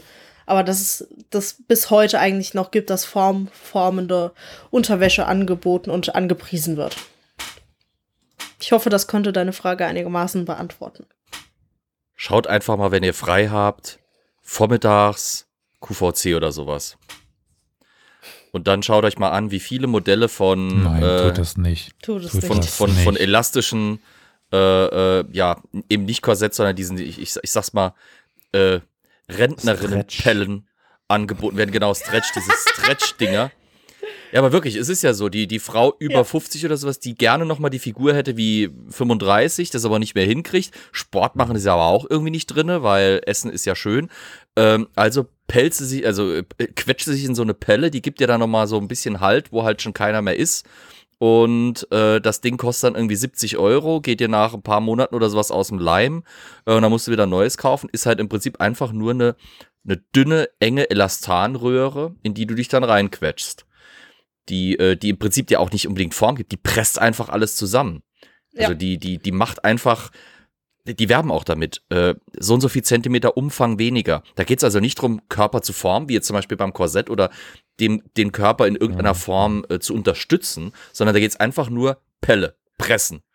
Damit die Masse Ja. irgendwie schön kompakt ist und äh, nicht, nicht so viel schwabbelt und wappelt. Zwei Dinge. Erstens überrascht mich, dass es QVC noch gibt. Ich dachte, das ist schon längst irgendwie okay. Und äh, dann, dann erinnere ich mich auch an so eine Werbung. Da gab es mal so eine Shampoo-Werbung, die versprochen hat, dass dein Haar wieder gesund aussieht. Die hat nicht versprochen, dass das Haar gesund wird, sondern dass es nur gesund aussieht. Ich glaube, das ist so das Grundprinzip dessen. Hauptsache schick und gesund aussehen. Auch Ja. wenn es krank macht. Sieht das gesund aus? Ich weiß ja nicht. Und da kommen wir auch schon fast zu meinem nächsten Punkt, beziehungsweise, äh, egal, ich überspringe jetzt ein bisschen und komme dann später dazu zurück, denn einfach auch unsere Vorstellung und unsere Ansprüche an Frauen haben sich geändert. Früher, und ich benutze jetzt mit Absicht diesen vagen Bere- Begriff, ähm, War Hat alles man- besser. War alles besser, genau. war alles besser, genau. äh, hat man halt einfach hingenommen, dass es eine Silhouette gibt. Und die ist in Mode. Und diese Silhou- Silhouette konnte von jeder erreicht werden. Das war egal, wie groß, klein, dick oder dünn sie war. Korsett drauf, Padding rein, also äh, die sprichwörtlichen Socken im BH oder unter dem Korsett an der Hüfte. Dann entsprechend viele oder wenige Röcke drüber oder noch extra Puff an der Brust, damit es nach mehr aussieht. Und schon hatte man diese ideale Silhouette. Also darf Aber- ich mal ganz kurz anmerken, dass man aus deinen Wörtern echt so viel aus dem Ja, Kontext reißen ja. kann. Auf jeden also ich, ich bin die ganze Zeit zum Glück gemütet, weil ich immer wieder loslachen muss. Das Geboned okay. und Puff und was weiß ich. Also äh, ja. Okay, gut, ich mute mich wieder. Ja, ja. Ma Mist, darüber hatte ich nicht nachgedacht. Jetzt werde ich wahrscheinlich jedes Mal es selber merken. Na, okay. Äh, Wo war ich denn jetzt? Ach so, dass man halt äh, das Ganze ausstopfen konnte. oh Mann, Elias, musstest du mir das sagen? Entschuldigung. Ähm, Ich kicher mich ja die ganze Zeit ein. Ich bin sehr froh, dass ich jetzt mein Mute-Pad direkt vor mir habe. Äh, aber diese Wahrnehmung des Körpers, die wurde schon damals auch von Männern immer wieder kritisiert, dass Frauen ja total künstlich sind und äh, nicht echt. Teilweise wurden auch die Modeerscheinungen, fand ich total witzig, als ich das gelesen habe, mit dem Idealbild der griechischen Darstellung einer Göttin verglichen. Und warum die Frauen nicht mehr so aussehen. Was das denn soll, dass heutzutage die Frauen ja alle so furchtbar künstlich wären und damals in der Antike waren sie ja alle so wunderschön natürlich. Dass es auch nur eine Statue einer Göttin ist, naja, darüber wird sich nicht Das sind Kleinigkeiten, das sind Ja. De Details, die keine Rolle spielen. Und das Wichtigste ist ja, wenn da eine Frau gesagt hat, gut, ihr findet, dass das zu künstlich ist, dann lasse ich's Korsett weg, dann laufe ich halt in meinen Klamottenraum, ohne die richtige Form zu haben, oder ich ziehe wirklich bequem, also nicht, dass die Klamotten unbequem waren, aber ich ziehe bequeme, praktische Klamotten an, ohne zigtausend Röcke. Dann war das Geschrei natürlich auch groß. Ah, die Frau ist gefährlich, das ist eine äh, Kampffeministin oder ähm, die folgt nicht der sozialen Ordnung, ist deswegen gefährlich. Da war es natürlich auch wieder nicht recht. Ja. Aber deswegen diese Kritik, Frauen täuschen uns ja, indem sie so künstlich sind, die existiert schon immer fast. Und das ist so eine Grundidee, die benutzt wird oder die unbewusst benutzt wird, um Frauen zu unterdrücken. Diese Idee übernehmen leider heutzutage auch viele Frauen oder nicht nur heutzutage, auch früher. Das fing schon in der ersten Frauenrechtsbewegung an, dass die Frauen das übernommen haben und auf all die Frauen gezeigt haben, die der Mode gefolgt sind, die sich hübsch gemacht haben und alles Mögliche und gesagt haben, das, das sind Frauen, die man unterdrücken darf, aber ich, ich bin nicht wie die anderen Frauen. Ich muss äh, Rechte kriegen. Ja, aber auch nach dem Motto, so, du machst dich schön für die anderen und du Genau. machst sie, also nicht schön für sich selbst machen, sondern immer nur für die anderen. Also dieses sich mal selbst schön für sich selbst machen wird da nicht akzeptiert, oder? Ja, genau. Und was halt auch damit reinspielt, ist dieser Gefährlichkeitsgedanke. Dass das auch von Frauen aufgegriffen wird und dann sagt, ihr, die ihr ein Korsett tragt, ich nehme es jetzt mal ganz allgemein, ihr seid dumm, ihr seid eitel, oder ihr, ihr seid eitel auf jeden Fall und ihr seid dumm, weil ihr diesem Trend folgt, der schädlich ist für euch und ihr seid nicht dazu in der Lage, euch um euch selbst zu kümmern. Deswegen ist es richtig, dass ihr keine Rechte habt. Nur wenn man das ablehnt und damit in Anführungsstrichen schlau genug ist, um sich selbst kein Leid zuzufügen, nur um hübsch zu sein, nur dann ist man es wert, Rechte zu haben. Und das ist ein Narrativ, das bis heute sich durchzieht. Teilweise komplett unbewusst. Die ja teilweise ja noch stärker wird. Ja. Dabei ist es so, dass die Kleidung, wie sie heute ist, ähm, teilweise, also zum einen ist die Kleidung, die wir heute tragen, immer noch zu, ich würde mal schätzen, 70 bis 80 Prozent von Männern designt, so wie sie Frauen gerne hätten und so wie sie den weiblichen Körper als sexy empfinden. Und das hat nichts mit der Realität eines weiblichen Körpers oder den Bedürfnissen einer Frau zu tun, sondern nur mit der sexuellen Fantasie eines Mannes, der dann genug Kohle hat, um Mode rauszubringen und das wird der neueste Schrei und alle Frauen, die irgendwie schick sein wollen oder gut aussehen wollen, müssen sich dann da reinquetschen. Und in der heutigen Zeit ist es leider ganz normal, dass man den eigenen Körper verändern muss, um in die Mode zu passen. Und das kann sich ja dauernd ändern. Ja, wenn wir an die frühen 2000er denken, da hatte man dann diese Low-Rise-Jeans und irgendwie einen ganz flachen Bauch, aber auch keinen Po und auch wenig Brust. Das war so in. Ja, inzwischen ist es der riesige Kim Kardashian Po. Und all das soll heutzutage von den Frauen erreicht werden, indem sie ihren Körper verändern, indem sie Sport machen, sich an verschiedenste Diäten halten, gewisse Körperregionen besonders äh, stärken, andere Körperregionen weniger stärken. Dann gab's, ich weiß gar nicht mehr, ob das überhaupt noch ein Ding ist, äh, vor ein paar Jahren diesen Trend mit dieser Leg Gap, also dass zwischen den Oberschenkeln immer ein Abstand sein muss. Und dass es okay. schlimm Mhm. ist, wenn die Oberschenkel oben zusammengehen.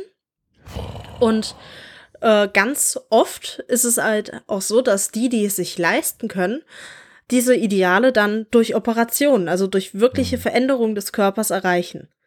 Und die, die sich leisten können, stehen in der Öffentlichkeit, denen wird nachgeeifert, diesen Vorbildfunktionen und damit Multiplikatoren. Ja. Genau. Und das war halt, also nicht gar nicht so. Also natürlich haben auch Frauen in der Vergangenheit Diäten gemacht, um besonders dünn oder besonders dick zu sein, denn auch dicke Frauen waren eine Zeit lang total in, ja. Aber Ich eine Zeit lang, es gibt auch, auch heutzutage noch Kulturen, in der eine gewisse Körperfülle als klar, in gilt. ich, ich bin halt immer Ja, ja, ja. momentan in diesem eurozentristischen. Ähm, genau. Und damals hatte man einfach nicht die Möglichkeit, das mit Operationen irgendwie zu machen und, und, und so drastisch zu werden. Aber da war das auch gar nicht nötig, war das, nötig, Entschuldigung, äh, weil es eben ganz normal und akzeptiert war, dass man einfach nur die Silhouette nachgeahmt hat und das halt ausgepolstert hat oder ausgedünnt durch eben ein Korsett, wo es nötig war. Mir fällt gerade noch ein Bild ein, das immer mal wieder irgendwo rumspukt, ist dieser Vergleich von dem dicksten Mann 1920 oder so. Weiß es das Jahr nicht genau, also zu dem Zeitpunkt, wo es schon Fotografie gibt, dann versus dem durchschnittlichen Amerikaner heutzutage. Also wo der dickste, der dann halt damals in den Kuriositätenkabinetten unterwegs war, als der dickste Mann der Welt, der halt im Vergleich zu, zu heute ja weitaus ja, nicht so spektakulär war. Äh, Also wo dann auch sowas eben wie Körperwahrnehmung sich ja auch innerhalb von, von 100 Jahren jetzt sehr stark verändert hat. Ich kann aber auch meinem Job Ja. nochmal nachkommen. Vielleicht für uns alle von History Johnny die Frage, ob wir die göttliche Ordnung kennen. Das sei ein Film zum Frauenwahlrecht in der Schweiz. Sehr unterhaltsam. Ich muss Nee. sagen, nein. Der ist relativ frisch, der Film, ne? Göttliche Ordnung, sag mir was. Das ist gar nicht, der ist gar nicht so alt. Hm? Nee, das sagt mir tatsächlich nichts. History Johnny sagt gerade 2017. Ja, hm, ja, ja. Ich hatte den auf dem Schirm. Aber gesehen habe ich ihn leider auch nicht, ja. Wollte ich schon immer mal gucken. Offensichtlich eine Empfehlung. Nehme ich mal an, ja. Ja. Und dann von Superbur die Frage, du hast gerade angemerkt, dass man viel über Korsetts aus der Werbung weiß. Wie sind denn die Korsetts damals beworben worden? Beziehungsweise welches Bild ist transportiert worden? Eine ziemlich genaue Frage. Das Korsett, das praktische Kleidungsstück für den Haushalt oder eher Korsett, ein Muss für den Ball? Was war in der Werbung der Anlass, ein Korsett zu tragen? Mm, auch das wieder unterschiedlich. Hm. Aber das, was ich am meisten gesehen habe, ist wirklich bequem und gibt dir das, was du willst. Also paraphrasiert, ne? Also da Wem steht jetzt? Bequemlichkeit der Frau. Da Ja, steht klar. Mhm. Bequemlichkeit immer mit äh, im Vordergrund. Und das ist halt dir die Form gibt, die du möchtest, die Silhouette, aber dass es bequem ist, dass es dich nicht einengt. Äh, da, das sind halt vor allem die moderneren, wo halt dann elastische Stoffe und sowas immer dazukommen. Wo dann dieses alte Bild natürlich auch wieder mitverarbeitet wird. Äh, frühere Werbung habe ich jetzt leider nicht unbedingt im Kopf. Was ich da jetzt nur weiß, ist halt, dass es äh, vor allem im 19. Jahrhundert diese Fashion Magazines gab. Und da äh, hat man extrem überzeichnete Darstellungen, die halt die gewollte Silhouette ganz extrem gezeigt haben. Ähm, da hat man halt dann wirklich Taillen, die nur einen kleinen Finger dick sind. Äh, teilweise hat man dann auch ähm, Darstellungen, also Porträts von Frauen, das ist jetzt nicht mehr in der Werbung, aber wo dann der Hals genauso dick ist wie die Taille. Das ist natürlich keine re realistische Darstellung, sondern einfach nur eine Darstellung des Idealbildes, das man verkörpern möchte. Es ist aber schon so, dass das Korsett eher für die Öffentlichkeit gedacht war auch, oder? Liege ich da falsch? Ich spreche jetzt nicht von 20. Jahrhundert, ich spreche schon eher in den Zeiten davor. Ähm, Gerade auch, weil die aufwendige Kleidung dann dazu ge getragen worden ist. Das war dann doch eher auch, um damit gesehen zu werden, oder? Mm, Es gehört einfach zum guten Ton. Ja. Ja. Nur weil hier ähm, das äh, Haushalt, also das Kleidungsstück für den Haus, äh, Haushalt oder das Kleidungsstück für den Ball. Äh, deswegen fragte ich so. noch mal so ein bisschen in die Ähm, Richtung nach. Das wird auch im Haushalt getragen. Hm. Ja.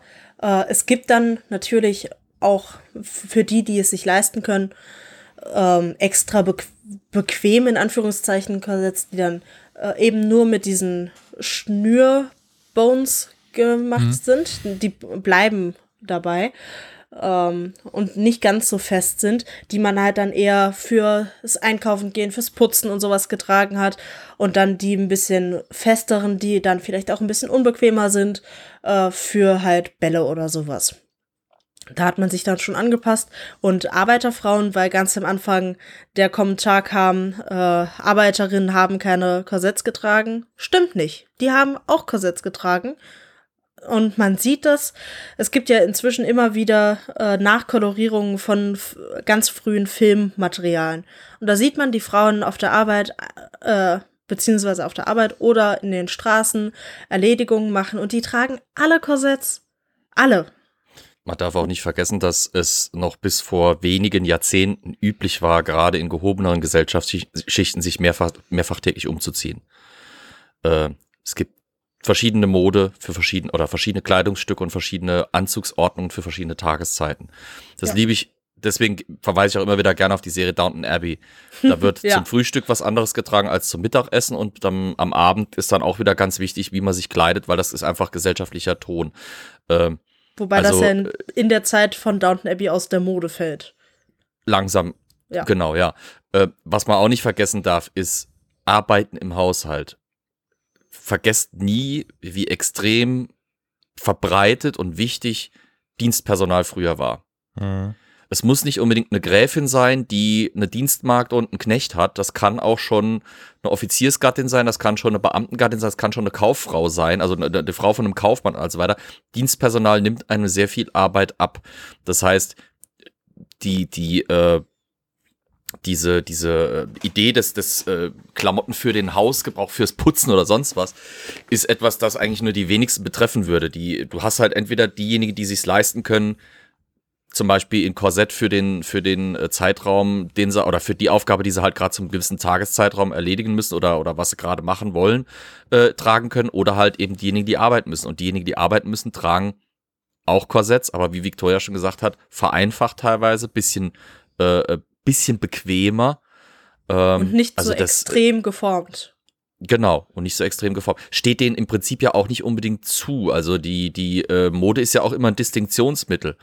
Und äh, so sehr sich auch die, die, äh, also im Prinzip kannst du fast sagen, äh, Mode hat zu wechseln, wenn, wenn die Masse sie nachmacht, weil dann ist er alt. Ähm, dementsprechend, man will auch gar nicht unbedingt, dass die einfache Bevölkerung das nachahmen kann zum vollen Umfang, was da die, die Oberschicht sich leistet. Plus auch immer so gerne eine Faustregel, auch heute ja noch, äh, je höher der Stand, je weniger man auf eigene Arbeit angewiesen ist, desto unpraktischer darf die Mode auch gerne sein. Das Ja. ist ein Zeichen, das ist ein Zeichen von Wohlstand seit frühester Zeit. äh, so ein Senator in Rom, so eine, so eine Toga ist sau unpraktisch. Damit kannst du nicht alles machen, damit kannst du dich nicht schnell bewegen, du fällst auf die Schnauze, wenn du, wenn du irgendwie drüber trittst und äh, du musst irgendwie den Arm immer in einer gewissen Haltung behalten. Aber du kannst dir das leisten, du bist von Stand. Im Mittelalter genauso, diese berühmt-berüchtigten Schnabelschuhe, ja, die werden teilweise lächerlich lang. Aber diejenigen, die sie tragen, können sich's leisten, weil die müssen nicht rennen oder so. Ne? Ja, oder und so ist es auch mit dieser Mode hier. Im Ja. Mittelalter, die Mäntel, die du dann mit der Hand von deinem Hals wegziehen musst, damit sie dich nicht erdrosseln. Aber du hast halt immer eine Hand frei, weil du nicht arbeiten musst. wenn du solche Mäntel trägst. Also das, das findet man immer wieder. Also äh, wir sind im Prinzip, glaube ich, schon in, in der Zeit alle groß geworden, wo diese, äh, wo diese Distinktionsfunktionen zwar immer noch da sind, aber abgeschwächt wurden, äh, beziehungsweise wo andere Distinktionsmethoden irgendwie reingerutscht sind in die Mode, weswegen sich das alles bisschen geändert hat. Also da, ich wollte jetzt einfach mal so ein paar Punkte in den Raum kotzen, äh, die man vielleicht im, im Hintergrund behalten sollte, im Hinterkopf behalten sollte, weil äh, Mode da echt eine ziemlich komplexe Sache ist. Ja. Und nochmal ein ganz wichtiger Punkt. Ein Korsett ist auch einfach praktisch. Selbst wenn du eine total arme Arbeiterfrau bist, mit zehn Kindern um dich rum, du willst nicht ohne Korsett rumlaufen. Da hängen dir deine Brüste auf den Kniescheiben und äh, dein gesamter Rücken tut weh, wenn du das Ding nicht anhast. Denn auch ein typischer äh, Mythos ist, dass deine Muskulatur abnimmt, wenn du ein Korsett trägst. Aber es ist genau das Gegenteil.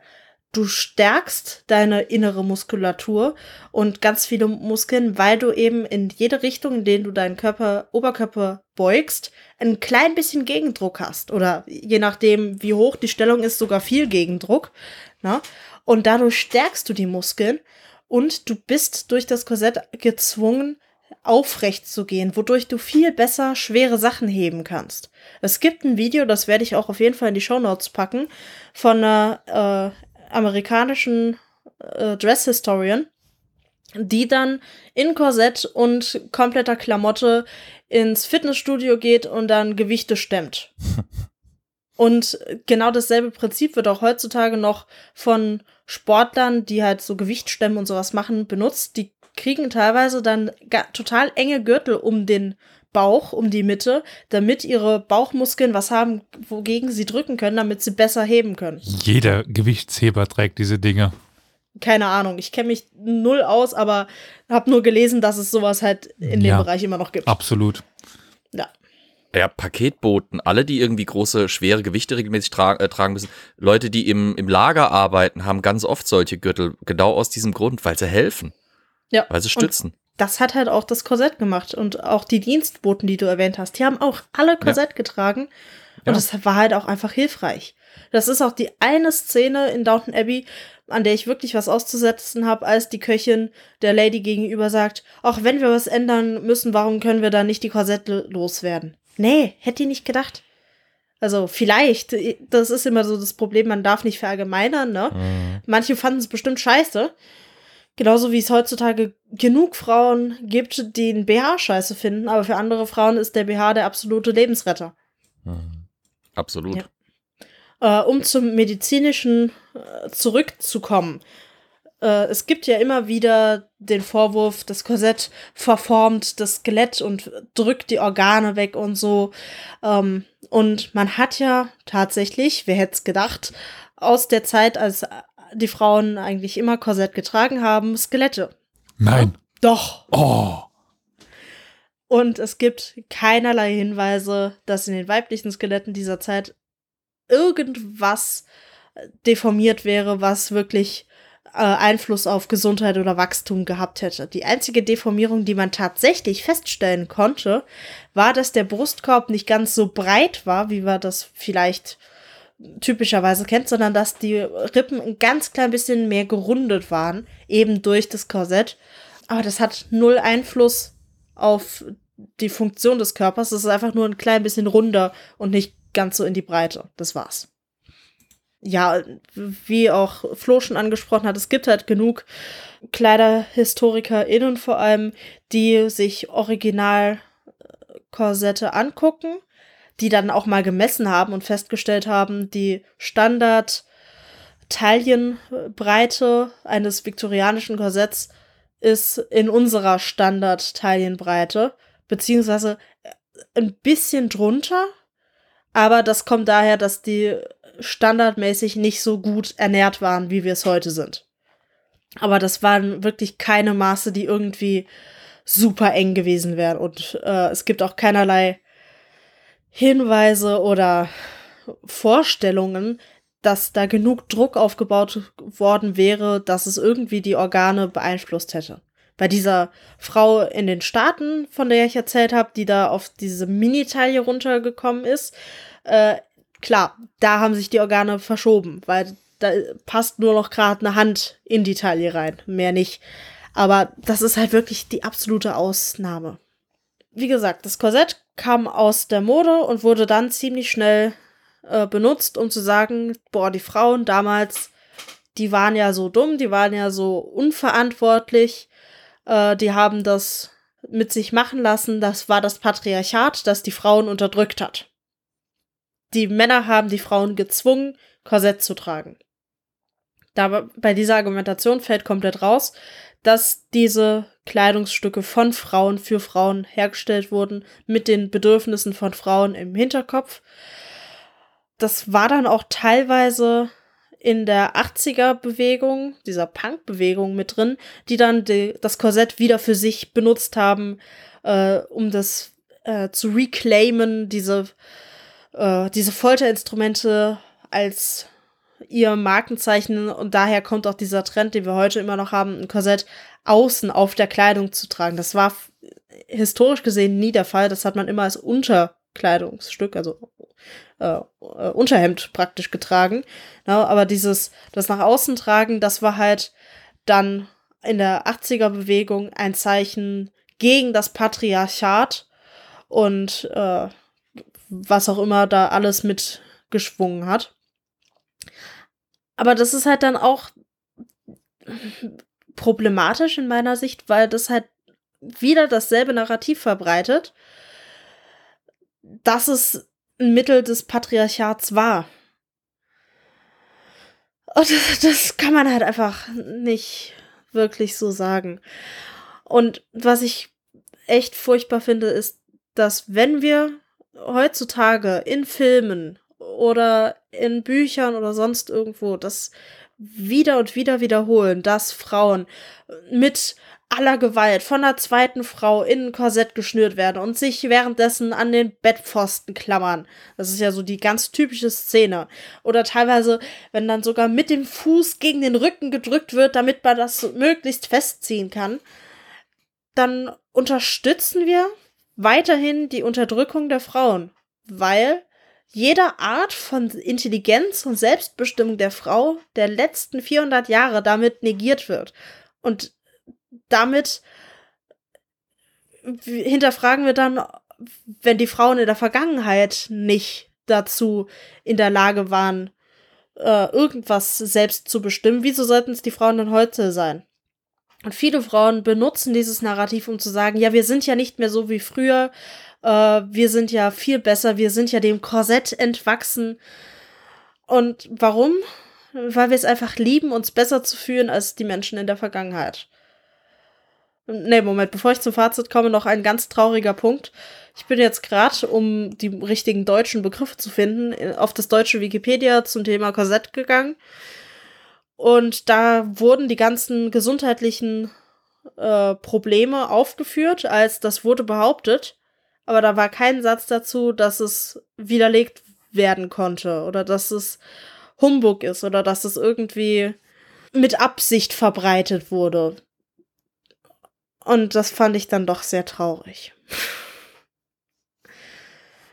Aber zu meinem Fazit, wir dürfen das nicht einfach so hinnehmen, als das war so und wir sind jetzt besser, weil wir das nicht mehr so machen, sondern wir müssen das hinterfragen, warum denken wir das so von der Vergangenheit? Und wenn wir dann uns zum Beispiel diese Karikatur, den Link zu dem Bild werde ich auch nochmal verlinken für die, die uns im Feed nur zuhören.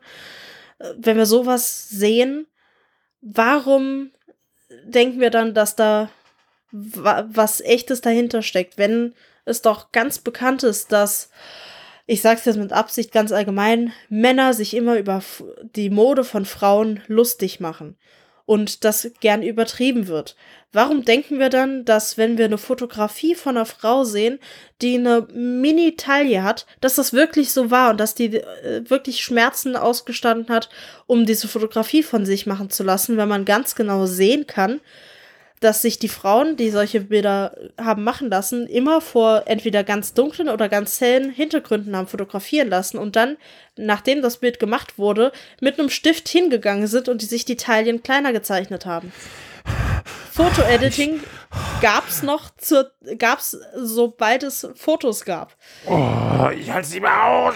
Victoria, ich halte sie mal aus. Ich muss das jetzt raus, ich muss das jetzt rauströten, weil, warum denkt man sich das? Weil man es den Männern zutraut. Das ist ja der Punkt. Es ist den Männern zuzutrauen, dass sie das tun. Das ist der Grund, meines Erachtens nach. Den Männern?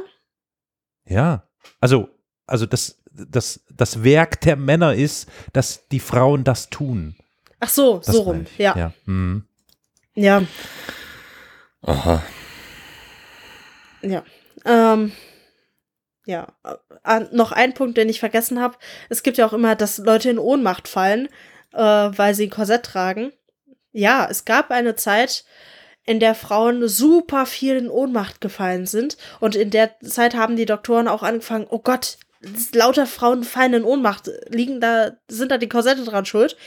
Und dann so 20, 30 Jahre später äh, schreibt dann irgendwer in einem Journal, Gott sei Dank haben die Frauen aufgehört, dauernd so zu machen, als ob sie in Ohnmacht fallen wurde, würden. Der Trick wurde allmählich echt alt. Zum Glück haben sie gemerkt, dass es uns nicht äh, imponiert. Die Frauen sind nicht in Ohnmacht gefallen, weil sie keine Luft bekommen haben. Das war einfach eine Trenderscheinung.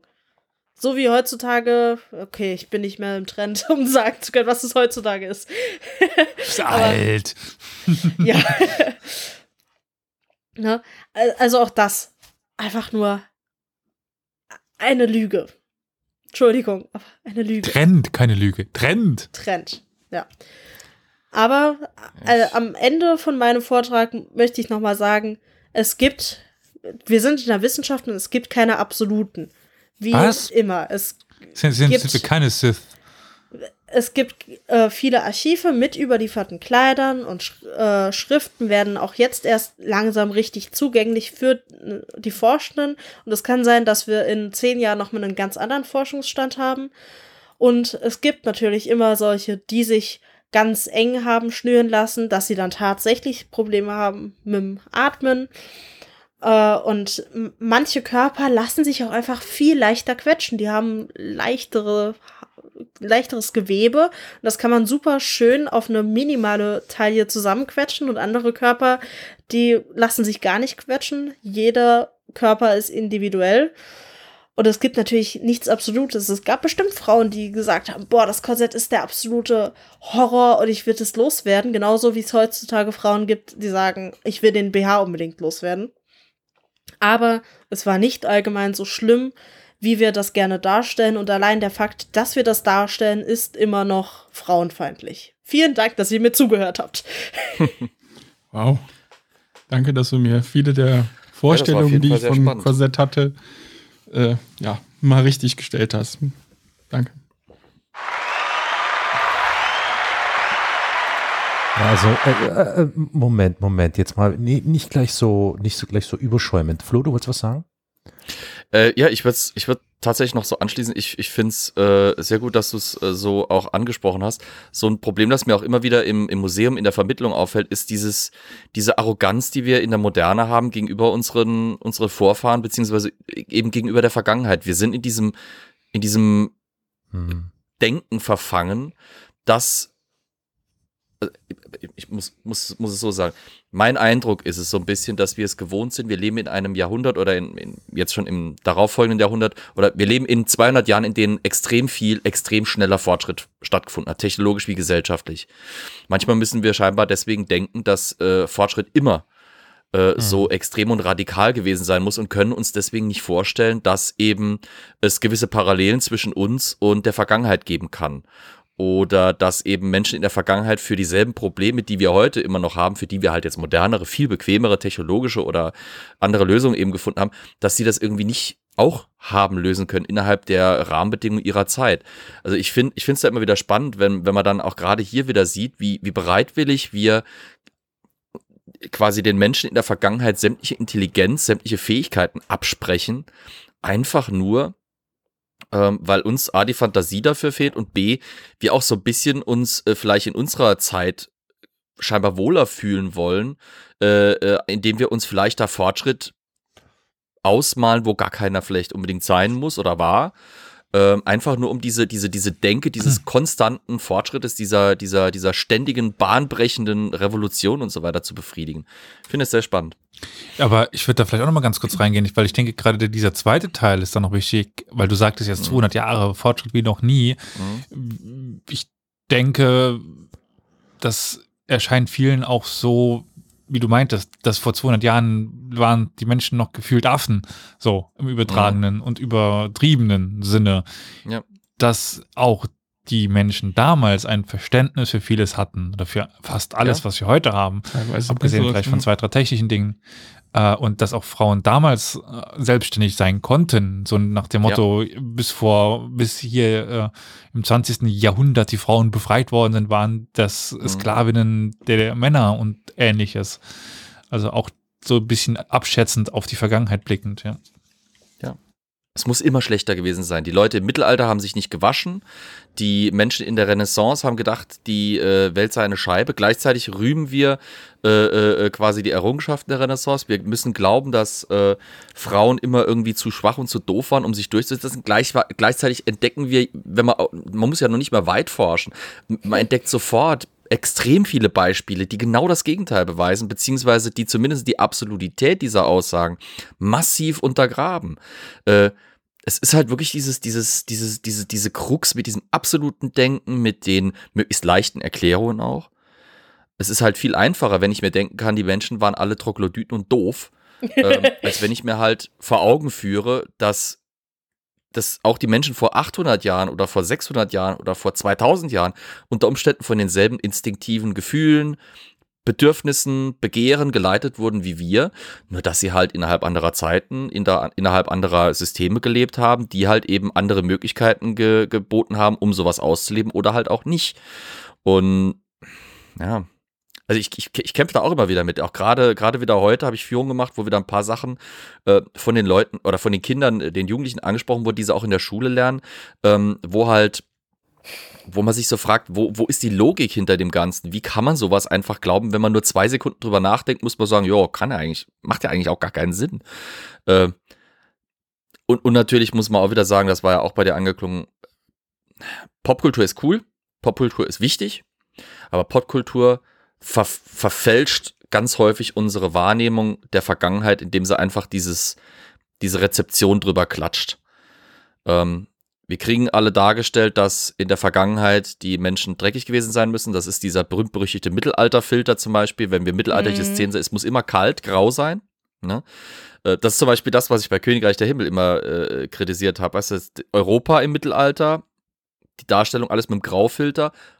Der vordere Orient, äh, die Kreuzfahrerstaaten, alles bunt und mit, mit Farbsättigung und alles drum und dran. Damit, damit erzeuge ich was. Und während wir als Historikerinnen und Historiker vom Fach quasi jetzt mit aller Arroganz, die uns da unsere Ausbildung vielleicht bringen kann, äh, während wir da, dafür natürlich sensibilisiert sind, durch unsere Arbeit, ist es die Masse eben nicht. Und da verhärten sich dann halt eben Wahrnehmungen und Bilder, die, die das Geschichtsbild irgendwie auch schädigen. Und die es uns schwerer machen, auch unsere Arbeit dann quasi zu machen, weil wir quasi immer mehr damit beschäftigt sind, Falschwissen zu revidieren und zu, zu, zu korrigieren, anstatt eben neues Wissen zu vermitteln. So, genug gerantet. Ich möchte auf jeden Fall mal herausstellen, dass wir, wa- wa- was wollte ich sagen? Ach so, genau. Ich möchte herausstellen, die Welt ist eine Scheide. Erstens, nicht Scheibe, Scheide. Zweitens, ähm, wir leben in einer Herrschaftsform der Männer. Wir lebten in einer Herrschaftsform der Männer und wir werden das wahrscheinlich auch die nächsten Jahrhunderte, naja, ich, ja, leider wohl Jahrhunderte weiterhin tun. Ähm, wir bewegen uns alle in einer Androkratie. Und ähm, Victoria, ich bin dir extrem dankbar für dieses Thema. Ich fand das sehr, sehr interessant. Und du hast in mir sehr viel aufgewühlt, weil das natürlich schon dieses ähm, im Feminismus gern verwandte Bild, Korsett ist das Einzwängen der Frau und die Unterdrückung der Frau und so weiter und so fort natürlich schon so ein bisschen äh, in Frage stellt. Ich bin trotzdem mit, ähm, wie du ja auch schon gesagt hast, mit so pauschalen Aussagen eher ein bisschen vorsichtig, weil ich immer so ein bisschen die, die Sorge habe, dass das dann vielleicht als Relativierung oder so verstanden werden könnte. Also deswegen, liebe HörerInnen, ich bleibe dabei. Männerherrschaft ist da. Und vielleicht ist das Korsett, Korsett heutzutage so ein bisschen dieser Gender Pay Gap. Das ist so das moderne Korsett, äh, was äh, ganz vielen ähm, Nicht-Männern äh, übergeworfen wird oder aufgezwängt wird. Und so generell extrem spannend. Ich muss jetzt wirklich eine Weile drüber nachdenken. Ja, und fand das total cool. Gerne. Ich möchte gerade noch die eine Frage, die noch im Chat kam, äh, beantworten von Superbur. War das, glaube ich, ähm, was bequemer ist, BH oder Korsett? Ich kann dir das auch nicht beantworten, weil ich noch kein wirklich auf mich angefertigtes Korsett tragen durfte. Ich habe vor, mir irgendwann mal eins zu leisten. Aber äh, ich kann dir zumindest sagen, dass so ein BH auch nicht sonderlich bequem ist immer. Also da hast du halt äh, den, den Druck auf deinen Schultern, wo die Träger laufen. Und äh, je nachdem, wie das Modell ist, drückt es dann auch unten am Bund oder dann zwischen den Brüsten. Das drückt schon auch an sehr vielen Stellen. Und wenn, und da war noch die Frage, warum ist das Korsett dann außer Mode gefallen? Ist der BH vielleicht wirklich bequemer? Muss nicht unbedingt sein, aber das Korsett war nun mal ein auf eine individuelle, in, auf einen individuellen Körper angepasstes Kleidungsstück, das du nicht massenhaft produzieren kannst, beziehungsweise wenn du es tust, ist es halt nicht mehr so bequem. Ein BH und sehr teuer. Also- und ein BH kannst du ziemlich gut massenhaft produzieren und die meisten Frauen kommen irgendwie damit klar. Mehr schlecht als recht, weil wir halt auch dran gewöhnt sind, dass uns Klamotten nicht mehr richtig passen. War halt sehr viel günstiger zu produzieren. Da habe ich immer die Argumentation, dass man halt einfach auch äh, gerade da so ein bisschen sehen muss, wir sind es gewohnt, zu sparen, zu sparen, zu sparen. Wenn ich natürlich mir den billigsten BH hole, dann ist das nicht so. Ich habe ich hab immer die Erfahrung aus einer vorherigen Beziehung, wo, wo, wo ich mit einer Freundin einfach, mit meiner damaligen Freundin einfach ins Hunkenmöller gegangen bin, gesagt hat, du nimmst jetzt mal mehr Geld in die Hand als sonst. Und plötzlich kam sie raus und hat den bequemsten BH ihrer Zeit, aller Zeiten angehabt. Wenn man sich Ja. natürlich beraten lässt und wenn man es richtig macht und wenn man auch richtig aufgeklärt wird, ist es nochmal eine ganz andere Kiste. Ja, natürlich. Von einem Mann. Wie auch damals. Das ist, hä? Aufgeklärt von Bitte? einem Mann, ja. Mhm. Der Mann Nein. hat sie aufgeklärt, welchen Nein. BH sie trägt? Nein. Nein, eine Frau. Nee, das klang jetzt die, die ist in den mal Hunkemeller Geld in die Hand und und, kauf dir mal jetzt einen ordentlichen BH-Mädel. Das klang gerade so. Ja, sie hat die ganze Zeit drüber gemault, dass ihr der BH nicht passt und dass sie Rückenschmerzen hat, etc. pp. Hat aber gleichzeitig mir immer gesagt, ja, sie, sie will kein Geld dafür ausgeben. Und ich sage, jetzt machst du das einfach mal, probier's doch einfach mal aus. Und das hat sie Mhm, gemacht. ja. Sie ging in den Hunkenmöller, da ist sie von einer Frau beraten worden. Die hat das auch so, super toll gemacht. Ich bin draußen geblieben, weil mich ging das ja nicht in dem Sinne was an. Und, und sie kam raus und war begeistert. Sorry, Das ist halt so auch sowas, 85. wenn ich natürlich kein, Ja, Ja. nee, nee, ist schon Es klar. ist wieder wie bei es den, nicht- bei den ja. billigen Korsetts. Wenn ich nur 20 Euro Ja. dafür ausgebe, dann darf ich auch nicht erwarten, dass es mir passt. So ein richtiges Korsett, deswegen hat Victoria auch gesagt, sie muss sich das leisten. Da kannst du schon mal schnell ein paar Grüne über die Theke wandern lassen, wenn du aber dann auch was Richtiges hast. Ne? Also ich finde, ich finde, das Thema Mode ist wirklich ein extrem interessantes Thema, oder? Also, ne, also Ja. ich, oder so überhaupt, also das ist so abgefahren, mir, mir platzt gerade echt der Kopf so, weil ich, mir- mir- ich habe gerade diesen Satz noch im Ohr von, von Elias vorhin, der so eigentlich in einer, in einer schönen, harmonischen, beschwichtigten Art darstellen wollte, ähm, dass es ja auch Frauen gibt, die einfach sich kleiden möchten, wie sie sich kleiden möchten und nicht wie jemand anders das erwartet. Aber mal ganz im Ernst, kleiden wir uns eigentlich nicht immer für die anderen? Ist das nicht immer so? Vollkommen egal, welches Geschlecht. Man kleidet sich doch äh, ne, immer. Es ist ja immer ein Statement. Immer ein Statement. Und das Statement, das bringe ich vielleicht oberflächlich betrachtet für mich, aber am Ende ist es ja immer eine Maskerade. Immer. Ich glaube, das ist oder? jetzt äh, ein philosophisches Ich- Thema, ja, ja, wo ich wir eine ganze Das Plauderstunde ist- mit fortführen können. Mir geht gerade der Kopf auseinander. Also wahrscheinlich unterschiedlich stark ausgeprägt, weil ich kenne sowohl von mir als auch von anderen Menschen, die das explizit so sehen. Also wenn ich mir manchmal eine Fliege anziehe, einfach just, just cause I can, dann mache ich das in dem Augenblick schon für mich, auch wenn ich dann komisch angeguckt werde, so du bist auf der Arbeit, hast jetzt eine Fliege an. Es ist so, ja, ich, ich hab's halt, es macht Spaß, keine Ahnung, hab, hab Ja. Bock drauf. Ja, aber warum, warum macht's Spaß? Ne? Aber okay, gut, ja das, genau. Wir das ist dann die, mal. die nächste Frage. Aber erst einmal tue ich es nicht, weil es von mir erwartet wird. Ich könnte mit Jogginghose Nee, na, auf das die ist Arbeit richtig. kommen Ja. äh, und das wird keinem auffallen, so ungefähr. Aber wenn ich nicht in der Fliege auf, ja, ja, das ist dann die Frage. Aber es ist erst einmal einfach, weil ich Lust drauf habe und dann, ja. Ja. Also es, es gibt, glaube ich, dann schon. Aber. Aber ja, über Elias, Mode der könnte Karl man Lauterbach noch sehr viel den reden. Podcastern. Ja, wer braucht auf jeden Fall. Schlips, sowas? Das, ja. Krawatte. Das ist auch so, ne? Die Krawatte ist ja auch so ein, so ein krass Männlichkeit, Ja. äh, männerdominiertes Ding, ne? Also, ich meine, die Form. Ich meine, hey, da ist ein Pfeil, der auf dein Gemächt zeigt. Verdammte Scheiße. Was ist denn das? In- das In meinem so, Orchester äh? werden wir jetzt äh, die Uniform umstellen, dass Männlein wie Weiblein alle Krawatten tragen. Da freue ich mich schon drauf. Das ist ja mal wieder was Interessantes. Okay. Ja, mhm, ja. ja. Und da musst du aber auch wieder den Unterschied machen. Die heutigen Krawatten zeigen dir auf den Schritt. Die ursprüngliche Krawatte, die, die Krawatte à la Croate, Die sah so anders kurz, aus. ne? Ja, ja, ja. Nee, ja, die war nicht stimmt, kurz, sondern die allerursprünglichste Krawatte. Eigentlich kommt ja die Krawatte von den kroatischen Reitern, die Ludwig Ach so, XIV. engagiert die, hat. die. Das war eine Halsbinde, ein Kurzbinder. Das, so die 70er das, das war was völlig anderes. Ja, und genau, in den 70ern war sie, war sie kürzer, in den 60ern Mhm. war sie schon mal extrem schmal, in den 40ern war sie extrem breit. Also Mhm.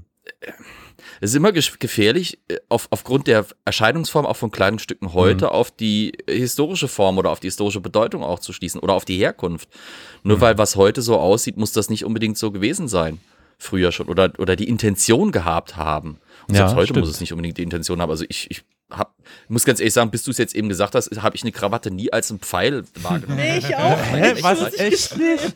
Leute, echt nicht? Das liegt aber mal vielleicht, das liegt aber vielleicht auch zum Teil daran, dass ich zum Beispiel bevorzuge, Dreiteileranzüge zu tragen und da ist die Krawatte unter der Weste versteckt. Aber okay, gut, ja, ja, ja. es ist, ähm, Ich habe ein komisches aber ich sehe um schon, ich Hals. glaube, wir müssen eine, wir müssen eine, eine, eine Plauderstunde, Modegeschichte oder Hm, äh, überhaupt mal sowas in der Richtung machen. Das, das äh, schreit fast schon danach. Da kann man Ja. dann, bringt jeder ein bisschen was mit und dann gucken wir mal, was wir daraus machen. Ja. Nimmt jeder eine Epoche vor oder so. Es ist, es ist ein faszinierendes Thema. Es ist absolut, äh, äh, und es ist auch so es, essentiell wichtig für, für, für unsere Gesellschaft. Ne? Voll. Mode, also Mode findest du zu jeder Zeit in irgendeiner Form. Äh, du findest sie in allen, auf allen Kontinenten, du findest sie in selbst den kleinsten Wü- Dorfgemeinschaften im tiefsten Dschungel. Also, Und es hat Ist schon immer so viel Thema. Aussagekraft. Ja. Hm. ja. Aber ich denke, darüber können wir irgendwann mal diskutieren. Ja. Jetzt wäre es wahrsch- wahrscheinlich Zeit, erst einmal Victoria Danke zu sagen für die interessante Folge und genug Gesprächsstoff, glaube ich, für die Zukunft. Und dann Gerne, gerne. Carol das letzte Wort zu lassen. Danke an unsere Produzentinnen, dass sie uns über co-fi.com slash Historia Universalis unterstützen mit einer monatlichen Zuwendung. Das sind Jürgen, Franziska und Roman. Liebe HörerInnen, tut es ihnen doch bitte nach. Geht mal zu co-fi.com slash Historia Universalis und schaut euch mal um, was ihr da so tun könnt. Falls ihr äh, kein Geld bei der Hand habt, dann ähm, gerne ein paar Sterne irgendwo da lassen auf dem Podcast-Plattformen eurer Wahl und gerne auch eine Rezension schreiben, so dass wir ähm, hören und sehen, dass es Feedback gibt äh, in jeder Art. Ich kann mich ja noch bedanken bei, muss ich kurz scrollen. Oh Gott im Himmel. Ähm, hier, natürlich Sebastian, natürlich, den dürfen wir nicht ver vergessen, auch wenn er kein Produzent off offiziell ist, aber in inoffiziell für mich schon. Äh, dann an, es tut mir leid, wenn ich deinen Namen falsch ausspreche, Garnet. Garnet. Hm. Und Jonathan, vielen, vielen Dank. Und damit euch würde ich sagen, einen schönen Abend, einen schönen Morgen, einen schönen Mittag und bis zum nächsten Mal. Tschüss. Bis Bis dann. Ciao, ciao. Oh,